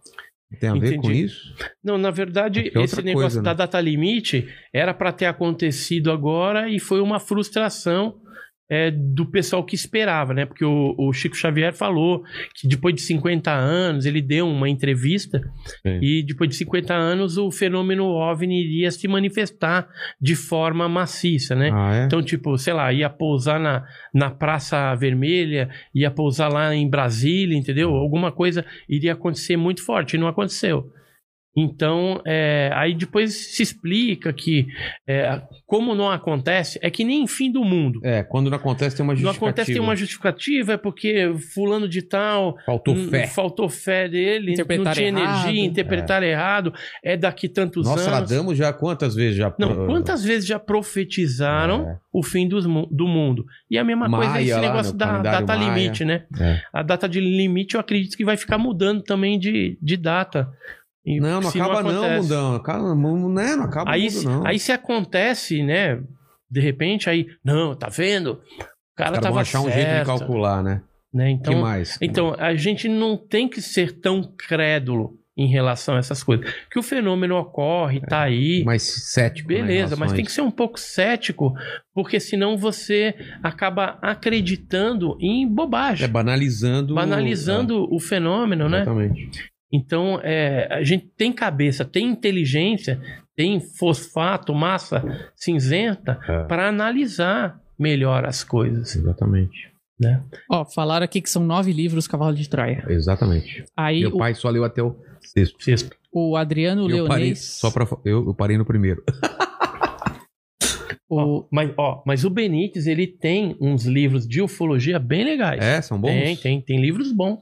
É. Com casuística e tal. Ah. Então, tem alguns livros dele que vale a pena você ter aí na sua biblioteca. Tá. o Adriano Leonês, ele fala aqui, ó, parabéns Vilela pelo papo e pela conversa muito produtiva. Quero ouvir do Edson a opinião dele sobre a série Cosmos, Mundos Possíveis. Se você já assistiu. Eu assisti Cosmos, é outro Mundos Possíveis ou é um subtítulo da série Cosmos? Pelo jeito que ele escreveu, parece um subtítulo. Eu não assisti, então. Pô, é esse é o passo. Esse é o passo. É, mas aí não tem muito a ver com UFO, não. Tem mais a ver com... Com, Com astronomia. é. é, se for do Carl Sagan, É. o Cosmos, né? É esse novo que foi feito pelo... É sensacional, mas o Carl Sagan, já no final da vida, ele já tinha mudado o conceito dele, né, em relação à vida extraterrestre, É. uma série de coisas. Ele teve uma série de reavaliações por parte do Carl Sagan. Aí o Frank Silva aqui, ele fala, pergunta pro Edson se há algum relato da pela equipe da ISS sobre algo que tenha visto lá de cima. Algo que eles tenham visto lá de cima. Ah, tem várias coisas que já foram avistadas que lá que é em esse? cima. ISS? É, mas sabe qual que é a sacanagem desse pessoal é, da área espacial? Ah, Geralmente eles falam que é lixo espacial, ah, tá. que é gelo, né? Geralmente eles dão uma explicação. Ah, é da estação Mesmo- es- espacial, né? Estação International ISS, Space Station. isso. É a ISS. E tem muita gente também que confunde aqui da Terra, quando ela tá passando, né, a estação espacial, confunde com OVNI, porque ela tem uma luz, é, assim, reflete a luz muito forte do Sol. Então, fica parecendo uma estrela de maior grandeza. Entendi. O Gustavo Stefanello falou aqui, ó, pergunta pro Edson se ele já foi ao Monte Shasta e os mitos sobre os lemurianos e ser um ponto de naves chegando. Lá eu ainda não fui, não, mas é um, um ponto que seria interessante de estarem investigando. Mas eu já tive em, em outros lugares bem interessantes, outros países, né? É. Investigando o fenômeno. Um dos próximos destinos, depois que acabar a pandemia, que eu quero ir, é a Austrália, para ver as pinturas rupestres, onde tem a Vondina, a deusa da Via Láctea. Então tem algumas coisas bem interessantes e é umas pinturas que lembram muito o tipo alfa, aqueles cabeçudos com olho preto, né? Sim. Então eu quero ver isso de perto, é, conversar com o pessoal lá Lá para Outback. coletar mais. in- é, no Outback, é, australiano. Com certeza eu vou lá, né? Pô, que viagem, Com cara. certeza. Adoraria ir pra lá também. Aí eu aproveito depois de lá e dou uma passadinha no Japão para visitar a minha filha. E o A família tá Japão morando lá, mora lá, ela e meu netinho, o Enzo. mas tem uma ascendência filha Maristela. japonesa? A, a, a- Não, ela dela? casou com, com um descendente de Ah, japonês. tá. A sogra dela é japonesa real, né? E, Sem pedigree. e a história do, do- do- da ufologia no Japão? Tem uma coisa... Cara, tem muita casuística É. lá, vídeos, né? Que o pessoal é bem informatizado, né? Celular É. e tal. Então, eh, eles conseguem muitos vídeos legais desses fenômenos que aparecem lá em todo o Japão, né? Na, na parte mais litorânea tem mais casos. E não só a parte ufológica é interessante no Japão, como as histórias de assombração. Ah, sim, isso pra caramba. né? Eles Veio- gostam demais disso, ver, Veio ver aqui- fantasma em tudo que é lugar. Veio o Spook aqui, falou que lá os caras têm uma casa, tem a casa e tem a miniatura da casa dele pro fantasma morar, pra não assombrar a casa. Posso estar errado, mas o que eu me lembro era isso. Você assistiu esse episódio, Mandíbula? Eu fiquei com medo desse. Ah, ficou com medinho, mas eu acho que era isso. Depois eu vou dar Mas, acesso mas é uma cultura muito legal, cara. Vale a pena conhecer o Japão, né? E, e absorver um pouco daquela cultura lá. Com certeza. Os caras são muito Cara. limpos, entendeu? Você não vê uma bituca de cigarro no chão, um chiclete. Vou te falar uma coisa, disso. não tem um país que eu queira mais conhecer do que o Japão. E eu não conheço lá. Meu pai que não quer ir, eu quero ir logo lá. Quero ir muito. Vai lá, vai Quero, lá, quero vai ir. lá sim. Se calhar da gente tá indo junto, Ô, você a gente se encontra vai até lá. conhecer minha filha lá, levar bom. nos lugares bem legais. Ó. Tem o. Museu da Piroca. Tem o. Não, Não. Templo da Piroca. Não Tem- tem, templo da, tem um templo que é cheio de piroca. É verdade, é verdade. Templo da. Mas não chama Templo da Não, Piroca, óbvio que não. claro que não. É, isso aí eu Templo não quero da ir, não. Esse aí eu fertilidade. bypasso. Ah, quero ver, pô.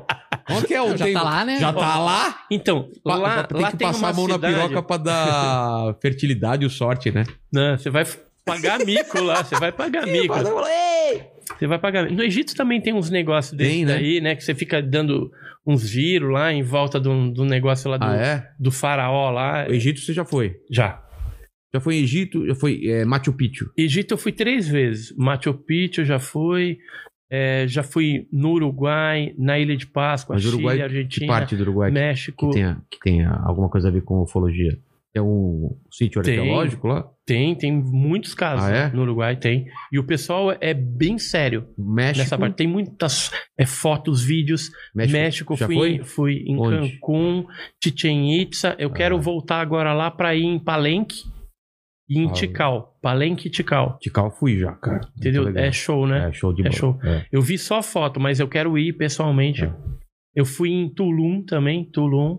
Tulum eu fui, mas é praia, né? Tu É tem praia. coisa- Não, mas tem um negócio. Ah, então você passou desapercebido. Não, tem um sítio arqueológico. Eu fui né, em Tem- então, mas você viu o deus abelha? Sim. O que, que tem a ver? Então, Tem, tem uma... tem uma explicação. Ah, O deus abelha com capacete. Pô... Entendeu? Acho que E, você. tem, e no Cidade do México tem um museu muito legal que tem muita coisa que você vai... Você já foi naquele Tem, museu? sim, sim. Museu...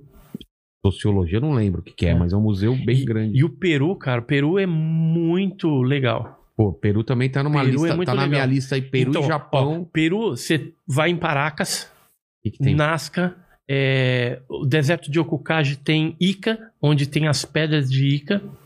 que é tem que de ir. Ica? São é, pedras que foram desenterradas de um, de um povo que tinha ali em Ica, Sim. no deserto de Okukage. E ali traz a história daquele povo de Ica. Né? E o que, que tem ali nas pedras? Tem transplante de coração, transplante O de que? cérebro, Desenhos? desenho, O- o- mostrando Ah, isso, mesmo? mas Transplante templos- ou o pessoal arrancando o coração? Porque a galera É, arrancava a- o coração. É, dá a entender pelas pedras que, o- que é uma espécie de é, trepanação do cérebro, não alguma era, uma- coisa não assim. era um sacrifício da galera. Não, não, Ah, tá. não. Parece que tá fazendo alguma Entendi. coisa ali. Aí tem algumas pedras que traz dinossauro, pterodáctilo. Ah, com- desenho de- É, desenho. É muito louco esse... É o Museu do Doutor Cabreira, Tá. lá em Ica.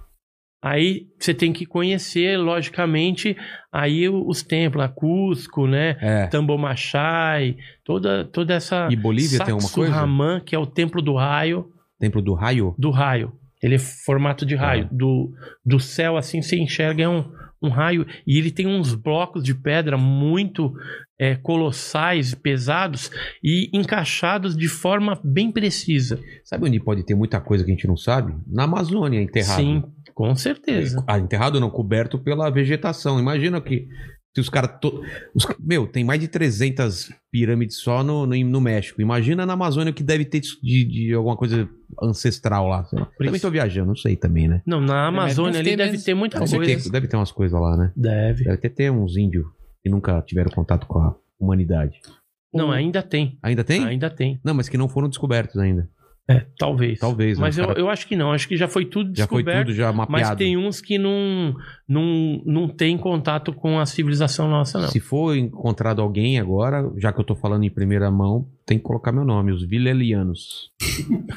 Por que não? Pô, eu... Justo. justo, né? Ó, o Will França falou aqui, ó. Sou morador de São Vicente, literal de São Paulo. Opa, Aqui tem um morro que se chama Morro do, do Vo- Futuruá. Voturuá, Ah, em que foi avistado por vários alunos que praticam asa delta no local e que até hoje acontece coisas estranhas no local. Abraços. Exatamente. Qual é? Então, É do- é, o litoral paulista era a minha área de atuação alguns anos atrás. É, lá a gente fundou o GUG, Grupo Folclórico do Guarujá. Eu pesquisei mais de 400 casos envolvendo vários graus de contato, até pouso, é, pessoas que foram abduzidas, tiveram relação sexual até com supostos tripulantes. ah é? Isso- é, Tem tem gente que coisas relatou isso? tem. E tem re- relatos de 1700 na região. E o relato mais antigo é de 1560, que foi uma carta do José de Anchieta, o jesuíta, Sim. que ele falava do Mbai Tatá, que era Mbai coisa, Tatá fogo. Eles, os índios avistavam uma coisa de fogo que em determinados momentos perseguia os índios e às vezes, às vezes os matava. Tá Não, escrito isso. Boitatá, no, que É o Boitatá. É o Boitatá, É o Boitatá, é. Mbai Tatá, É. mesma coisa. Então, assim, o litoral ele é riquíssimo de, de casos. Em São Vicente também, vez ou outra aparece alguma coisa. O litoral norte do, do estado de São Paulo é riquíssimo. Ilha Bela tem vários Ah. casos. Caso de abdução em São Sebastião, famoso aí do caso João Freitas Guimarães.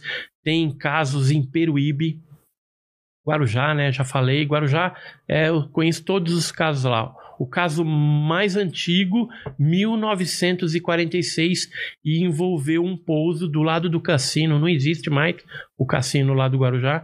E essa nave desceram seres que eram antropomorfos, cara de gato e corpo de gente. Ah. Muito doido isso, né?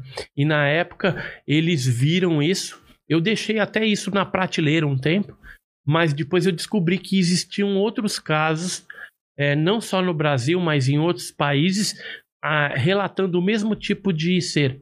Um corpo de gente e cara de gato. Que nem Tinha Egito, né? caso na Argentina, nos Estados Unidos, em vários lugares. E, é os e deuses no do Egito, É, os é, deuses do Egito. tem a né? Bastet, a, a Sekhmet, né? Que são deuses felinos, né? É. Com cara de felinos. Isso é uma tipologia, embora seja algo absurdo, né? Bem absurdo, mas é uma tipologia é, conhecida dentro do fenômeno OVNI. Entendi. O Denis Gobi, ele fala aqui, ó, Edson, sobre o caso Pedro de Toledo e as fotos do homem que foi perseguido e atingido pela luz. Então, é, Pedro de Toledo é uma coisa, e o que foi atingido pela luz é o caso de Araçariguama, que aconteceu em 1946. O de Pedro de Toledo foi em fevereiro de 1994 e aconteceu com José Marlone. Ele era um, um capataz do sítio Vale do Sol e ele foi atingido pela luz dentro de casa. Estava trancado pelo lado de dentro. É, antes dele ser atacado, de acontecer a morte dos animais também do sítio e ele ser queimado em uma forma estranha por aquele objeto, porque ficou uma marca em cima da telha de zinco, né? Era uma telha de zinco onde ele morava. É, aconteceu alguns avistamentos nos dias anteriores em Mongaguá, Onde o capitão Alauro José Gasparotto, da terceira companhia de polícia militar, mandou a viatura 301, 302, 303 ao encalço de OVNIs que estavam aparecendo no bairro de Agenor de Campos. Várias pessoas ali relataram, ligaram para a polícia e eles foram vir o objeto. O objeto foi em direção a Pedro de Toledo, onde ocorreu essa estranha morte. A polícia foi até o local, acompanhada do proprietário, porque deram falta do, do caseiro ali, né? E aí, quando chegaram lá, arrombaram a casa, o cara estava morto dentro de casa, o cabelo tinha soltado da cabeça e a pele dele estava como se fosse uma borracha, embora as roupas não estavam chamuscadas nem queimadas por nada. E não havia cheiro de putrefação, nada. É como se o, o pé dele, inclusive, eles bateram, parecia uma borracha preta. E aí a polícia resolveu pegar esse cara e levar para estudo na Unicamp. Ou seja, tudo que diz respeito a extraterrestre, bizarro, seres estranhos que nascem com alguma deformidade, Unicamp. E em 94 aconteceu isso. Aí levaram para lá. É, a gente teve investigando esse caso junto com o Carlos Alberto Machado, que escreveu o livro lá das mutilações. Entrou esse caso no livro dele. E junto com o Saga Suzellington, que é lá de Peruíbe também. E depois eu estive com uma equipe do History Channel lá no local, onde a gente tornou a conversar com o proprietário e ele soltou mais algumas pérolas a respeito do caso, que inclusive ele tinha visto o OVNI na região. E, e isso, esse caso, então, é bem é, incógnito, assim, não se chegou, fizeram um inquérito policial militar e tudo deu lá indeterminado. Qual o caso da morte? Indeterminado. Qual o agente que causou a morte? Indeterminado. Enfim, eles fecharam o, o inquérito sem chegar a uma conclusão. É um verdadeiro arquivo X o caso de Pedro de Toledo. Eu cheguei a ir no cartório e pedi o atestado de óbito do José Marlone. Eu tinha a data, 16 de fevereiro, que ele morreu, de 94, o nome dele, eh, tinha todos os dados, e sabe o que, que o cartório me informou? Que não existe atestado de óbito. Aí, no inquérito, havia também documentos rasurados que ele teria sido enterrado no cemitério de Pedro Toledo. Arquivo X, É. novamente. Fomos até lá, a campa não existe. Não tem nenhum registro de que aquele cara tenha sido enterrado lá. A família não chegou a nem ser comunicada. Mas aí tem uma explicação. É, parece que descobriram na polícia que esse cara era um foragido, tinha tido um, um homicídio, um, um homicídio lá no Nordeste, no Ceará, onde ele veio para cá pro litoral paulista e se escondeu, né? Tava meio que se escondendo ali como capataz da, da fazenda, que ficava bem distante mesmo. Então seria difícil de encontrá-lo naquela região. Mas de repente a justiça divina aí, né? É. deu um fim nele. Esse é o caso Pedro de Toledo. Bem estranho. Mas o caso de Araçariguama aconteceu em 46 com João Prestes Filho, que era um, um trabalhador ali, ele foi pescar, era um, um dia de carnaval, e quando ele voltou, ele foi pular a janela de uma casa e foi atingido por uma luz. Ele sentiu queimar o seu corpo, pulou para dentro e aquela luz depois desapareceu. Ele eh, tornou a pular o, a janela para o lado de fora porque ele não estava aguentando aquele calor, aquelas queimaduras que ficaram nas áreas expostas. Ele estava com a calça arregaçada, que tinha vindo da pescaria. Então a- o pé dele, a parte que estava descoberta, começou a, a descarnar Sim. o rosto também, aí ele procurou ajuda e aconteceu algo bizarro em pouco tempo. Ele já deitado numa cama foi atendido por alguns amigos e queriam entender o que tinha acontecido, se ele tinha queimado no- numa lamparina ou se foi alguma outra coisa, fogo. Mas um amigo dele chamado Aracigomide, que também era do exército, sabia de é, primeiros socorros, né? Porque Araçariguama era pequeno, não tinha nem muito recurso ali. Ele chegou a cheirar o cabelo para ver se tinha alguma coisa queimada, mas não tinha cheiro de queimado. E a come começou a acontecer algo aterrador. O rosto começou a, a se desfazer. Tanto é que esse caso é conhecido como o homem que derreteu. O que desca- é, a pele descolou? A pele foi descolando, o nariz, a orelha. Tudo onde, onde tinha é, cabelo, não. Sei. Mas aonde estava descoberto foi soltando. E ele chegou a perder, inclusive, a- as articulações. É, tanto é que ele- o Aracigomide perguntava para ele: Você está sentindo dor? Faz sinal que sim ou que não, para me entender. Ele falava que não sentia dor Caramba. nenhuma. E aí eles resolveram enrolar ele nos lençóis, porque os pedaços estavam caindo Ah, e levaram para Sorocaba. Mas no meio do caminho o cara óbito, morreu. E aí é, ficou uma discussão na ufologia. Uns achavam que era OVNI, outros achavam que ele tinha se queimado numa lamparina, né? A, a- a linha mais angelical da ufologia, que acreditava que eram salvadores, né? Então não queriam acreditar que existisse uma faceta tão tenebrosa como essa quando o fenômeno ufológico se manifesta.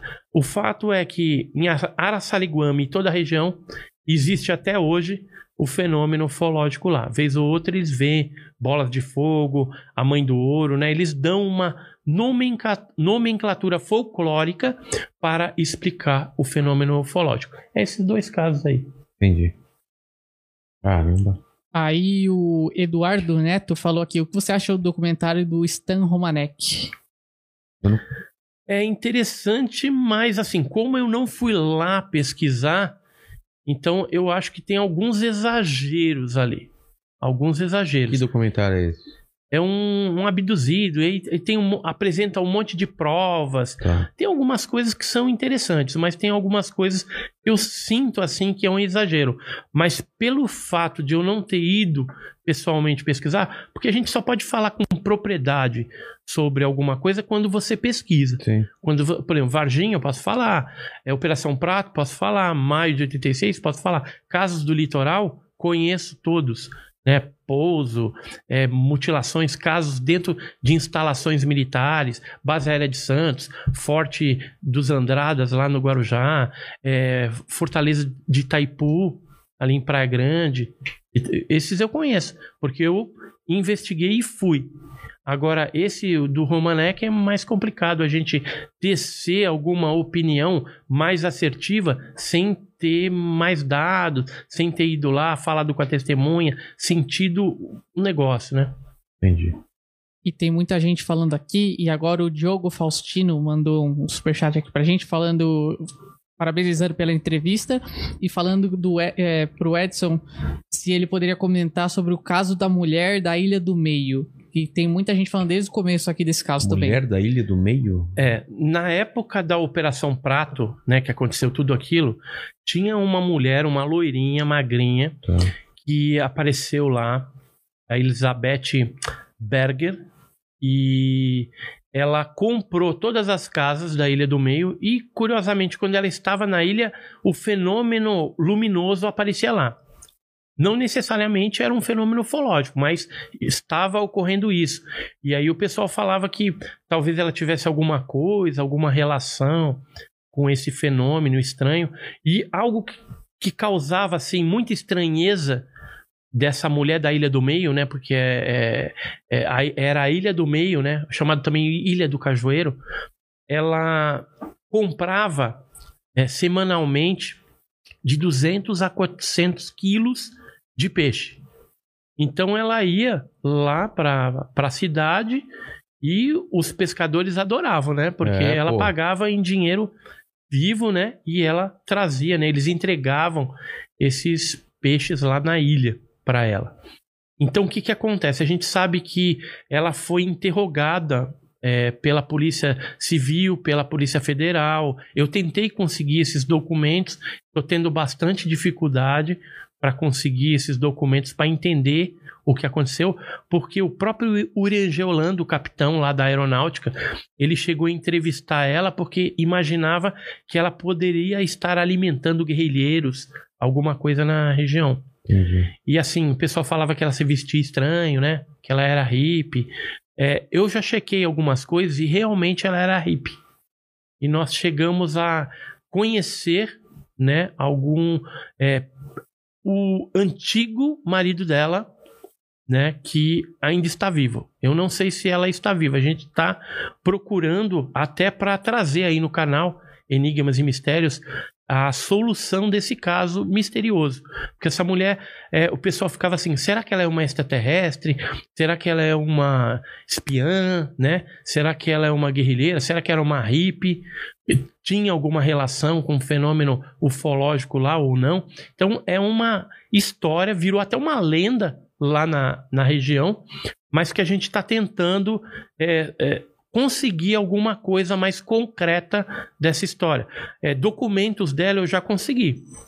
Mas eu queria ver o que está nesses relatórios e para onde que ela foi. Apareceu uma foto também, supostamente dela, num terremoto que aconteceu nos Estados Unidos há alguns anos lá. Dizem que provavelmente era ela, mas pode ser também uma pessoa parecida. É, o, o, o fato é que ela morava na Inglaterra, mas a origem era francesa e tinha assim é, vários países ali envolvidos no negócio. É, o marido dela ele não quer falar sobre o assunto depois que ele acabou separando disse que eles separaram pouco antes dela vir para o Brasil e não perdeu contato, contato, né? também entendeu mas é, que ela era hippie era porque ele é hippie até hoje toca né nos barzinhos lá da Inglaterra então, é, a gente está pesquisando ainda esse caso da mulher da Ilha do Meio. Assim que eu tiver algo bem concreto mesmo, eu vou trazer para todo mundo aí saber realmente essa história e não ficar pensando É, em, não né, é isso, é aquilo, é ET, não é, né? Porque o importante da pesquisa é a gente tentar chegar a alguma solução. É. E se até um certo momento a gente acreditava que era tal coisa, mas depois tem outras informações que vai te levar a outra Conclusão? Então a gente tem que ter humildade suficiente para retomar a pesquisa, voltar, né, dar o braço para torcer e falar o que é. Doa a quem doer. Exatamente. Eu queria ter- saber quais são os vídeos mais assistidos do seu canal depois. E qual, qual outra pergunta? É, o pessoal tá falando aqui do caso da máscara de chumbo. É, para você comentar um pouco sobre esse caso também. Esse daria uma live de umas quatro horas. É? né? É. Mas, assim, o, o Máscara de Chumbo foram dois técnicos de eletrônica em 1966, no Rio de Janeiro, no Morro do Vintém, onde eles é, é, provavelmente tinham ali algum indicativo, alguma orientação. E aí eles subiram no Morro do Vintém com umas máscaras que eles produziram de chumbo com uma garrafa de água magnesiana e tinha alguns bilhetes para ingerir o, o- aquele conteúdo, alguma pílula, alguma coisa, num determinado horário. E o que, que aconteceu? No horário em que constava toda essa operação, eles subiram, realmente foram para lá, é, foram avistados, é, aliás, foi avistado um OVNI por uma família, que inclusive saiu nos jornais na época, na televisão, e depois, no dia seguinte, esses dois técnicos foram encontrados mortos, caídos ali, sem vida, mas é, em uma situação totalmente estranha, com aquelas máscaras de chumbo. O local onde eles caíram ficou decalcado o corpo e não nasceu mais mato ali. É, então tem algumas características muito estranhas. A polícia é, que foi investigar, que fez toda a investigação na época, ela não conseguiu chegar a uma conclusão satisfatória do que aconteceu com aqueles dois técnicos. Aí fica várias teorias. Uns acham que era alguma experiência é, mirabolante que eles estavam fazendo ali, é, secreta, ou era um OVNI mesmo que acabou baixando, eles sabiam disso, e aí a- aconteceu. Outros levam para o lado do espiritismo, né? Então, é, até hoje não se sabe. É um grande enigma o caso das máscaras de chumbo que aconteceu em 1966. O fato é que o Jacques Vallée, que é um francês também, físico, ele esteve no Brasil com a mulher dele, subiu o Morro do Vintém, porque ele tinha muito interesse nesse caso, ou seja, aonde a fumaça há fogo. É. É, o a Mauri Filho também perguntou aqui, ó. é, se você acha que o suicídio do capitão da aeronáutica. É, o nome dele é um tanto quanto complexo. O Irangê, Holanda. O Irangê Holanda teve relação com a sua participação na Operação Prato. Eu, eu acredito que não, a minha opinião particular, tá? Porque o, o Irangê Holanda, ele já havia tentado suicídio inicialmente, segundo o que a- é, contou as filhas dele, né, a família. E no momento em que ele cometeu suicídio, é, ele estava bem depressivo. Ele vinha numa situação da vida dele bem depressiva, e eu acredito que foi até esse fato da depressão que fez com que ele revelasse detalhes da Operação Prato, que era uma missão secreta da aeronáutica, antes dele dar cabo da vida dele. Ou seja, ele não queria ir para o túmulo com todas aquelas informações. Então ele resolveu falar antes e depois ele cometeu o suicídio. É estranho o suicídio dele? É, as pessoas acham porque ele pegou o cordão de banho ali na, na, cabeceira da cama e, e se enforcou. Mas se a pessoa está decidida a fazer isso, ela faz. E o pessoal pedindo aqui pra comentar sobre o documentário do, do Bob Lazar que a gente tinha comentado lá. Da área 51. Da 51, né? Então, o documentário dele é assim: eu acredito que possa ter coisas reais e coisas que não são tão reais. Por quê? Porque se ele contasse toda a verdade, eu acho que ele já estava até morto. Então, é, se você coloca algumas verdades camufladas com alguma ficção, é mais fácil dos governos que acobertam esse tipo de assunto aceitarem e deixar passar. Porque é, não está falando a verdade absoluta ali. Então é a minha opinião. Mas é que eu lembro, eu lembrei de algumas partes aqui, ele apresenta algumas provas assim que você fala, nossa, É, ele um fala negócio do- bem impactante. De um elemento que não consta da, da tabela periódica, que hoje tem, né? E É, só que ele disse isso lá fa- atrás. é, ele falou lá Ah, é? atrás que ele trabalhava na área 51 nesse subterrâneo e que ele trabalhava com esse elemento aí que foi tirado de um OVNI e foi capturado pelo governo norte-americano e estava lá no subterrâneo da área 51. Eu acredito que com certeza tinha alguma coisa e ele teve alguma participação nisso. É, se foi uma boa ideia ele trazer isso a público, eu não sei, porque ele diz né, que sofreu várias retaliações. A ficha dele ficou manchada, né? E os Estados Unidos, como é tudo digital, meu, entra lá e coloca até o que você nem imagina da tua vida. É. Né? Coloca algumas restrições. É, que você, por exemplo, poderia ser um, um cara que mexeu com o negócio de pedofilia e outras coisas mais, né? Exatamente. Complicado. Destrói a vida do cara. Destrói a vida do cara. No seu canal, quais são os vídeos mais acessados lá? Olha, tem vários. Tem algumas lives sobre é, Varginha, que é bem legal. Tem um que teve bastante é, acesso, que é um caso que aconteceu em São Paulo, onde é mais é, umas centenas, algumas centenas de militares da Polícia Civil e Militar viram um OVNI na Zona Leste de São Paulo. Isso, é, esse caso tá bem legal porque tem um depoimento também de um dos militares da época falando o que aconteceu. Houve um acobertamento, sumiu o documento. Eu tentei achar. é, e é complicado. Sempre quando você vai É. numa coisa assim que tem muita testemunha, testemunha de credibilidade, parece que some. Tinha fotos que foram tiradas é, numas delegacias de polícia, ninguém tem nada mais. Mas eu recebi uma dessas fotos, tô para fazer um vídeo novo, é, colocaram dentro da caixa postal é, da minha casa, da minha residência, O quê? uma foto do objeto, porque era um objeto Nossa, estranho. parece filme do. do, do- É, do- só que a pessoa não, não se identificou. Garganta profunda, É, né? colocaram a foto do OVNI, que era um, um objeto em forma de ferradura. Era uma Ah. ferradura luminosa. Eu tô achando que pode ser que seja, mas eu, não- eu não tenho certeza porque eu não consegui um material oficial da Vou- Polícia Militar. vou- Mas alguém lá pode ter sacado Vou dar uma sugestão. Você aí que quer mandar coisas sem ser identificado. identificado, tem uma caixa postal da gente na descrição do- desse, desse, desse vídeo e de todos.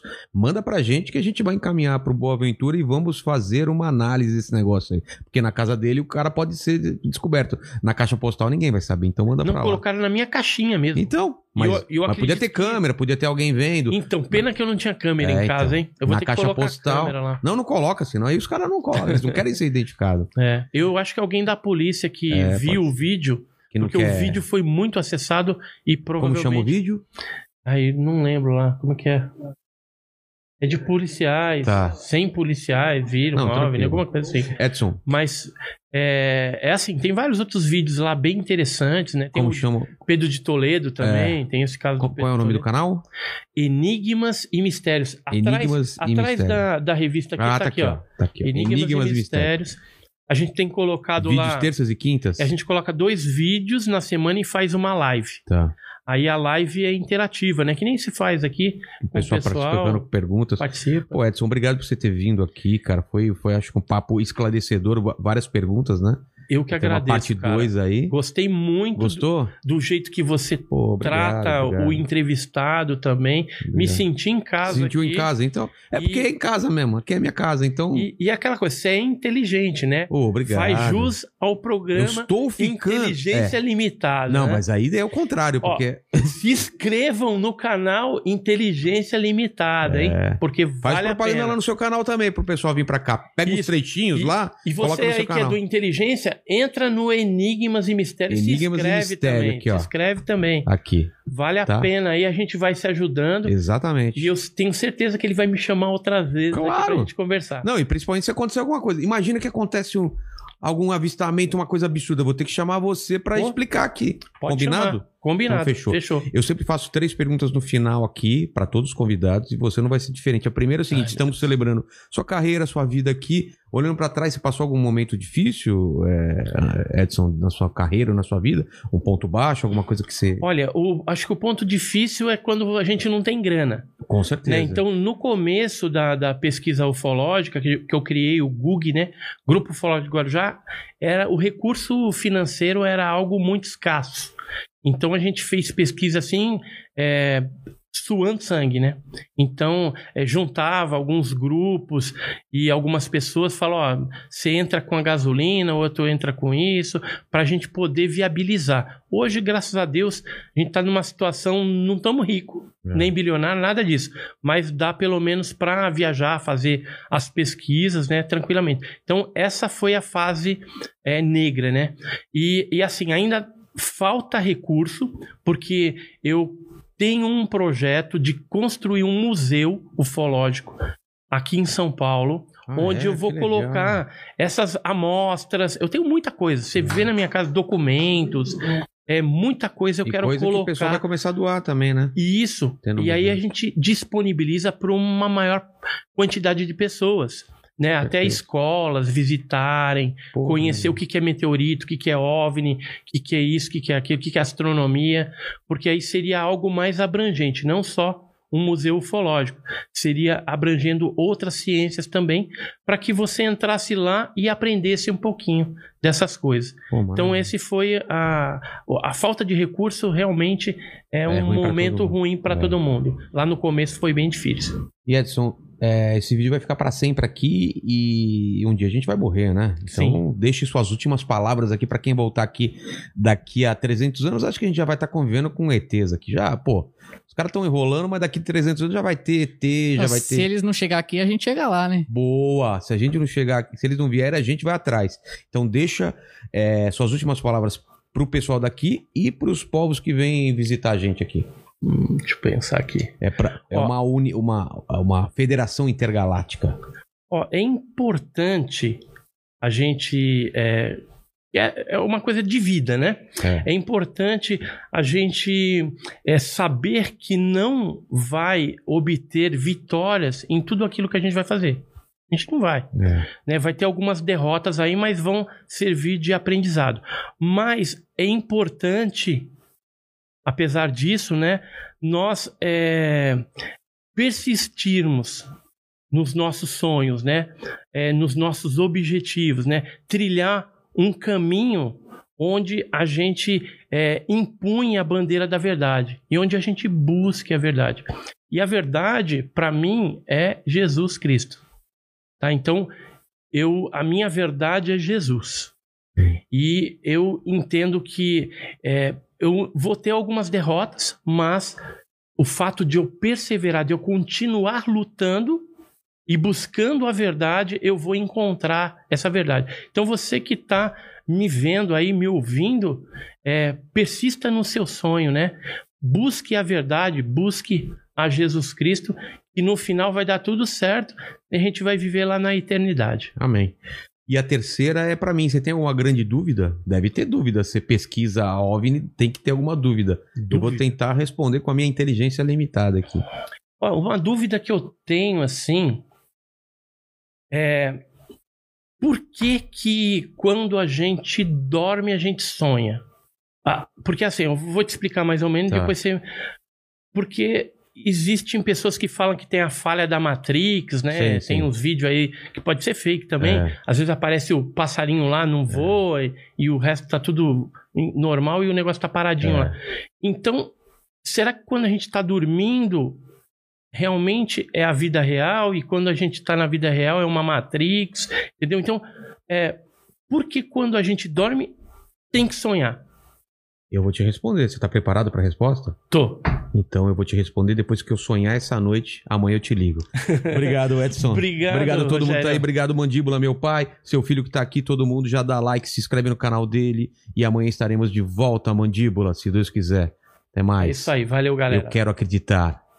Qual outra frase que tem no, no- Era eu quero acreditar e a verdade está lá fora. A verdade está lá fora. A verdade está Então, lá mas, fora. mas tem que ser diferente. Em Como vez que é? de eu quero acreditar, tem que ser eu quero pesquisar. Eu quero pesquisar.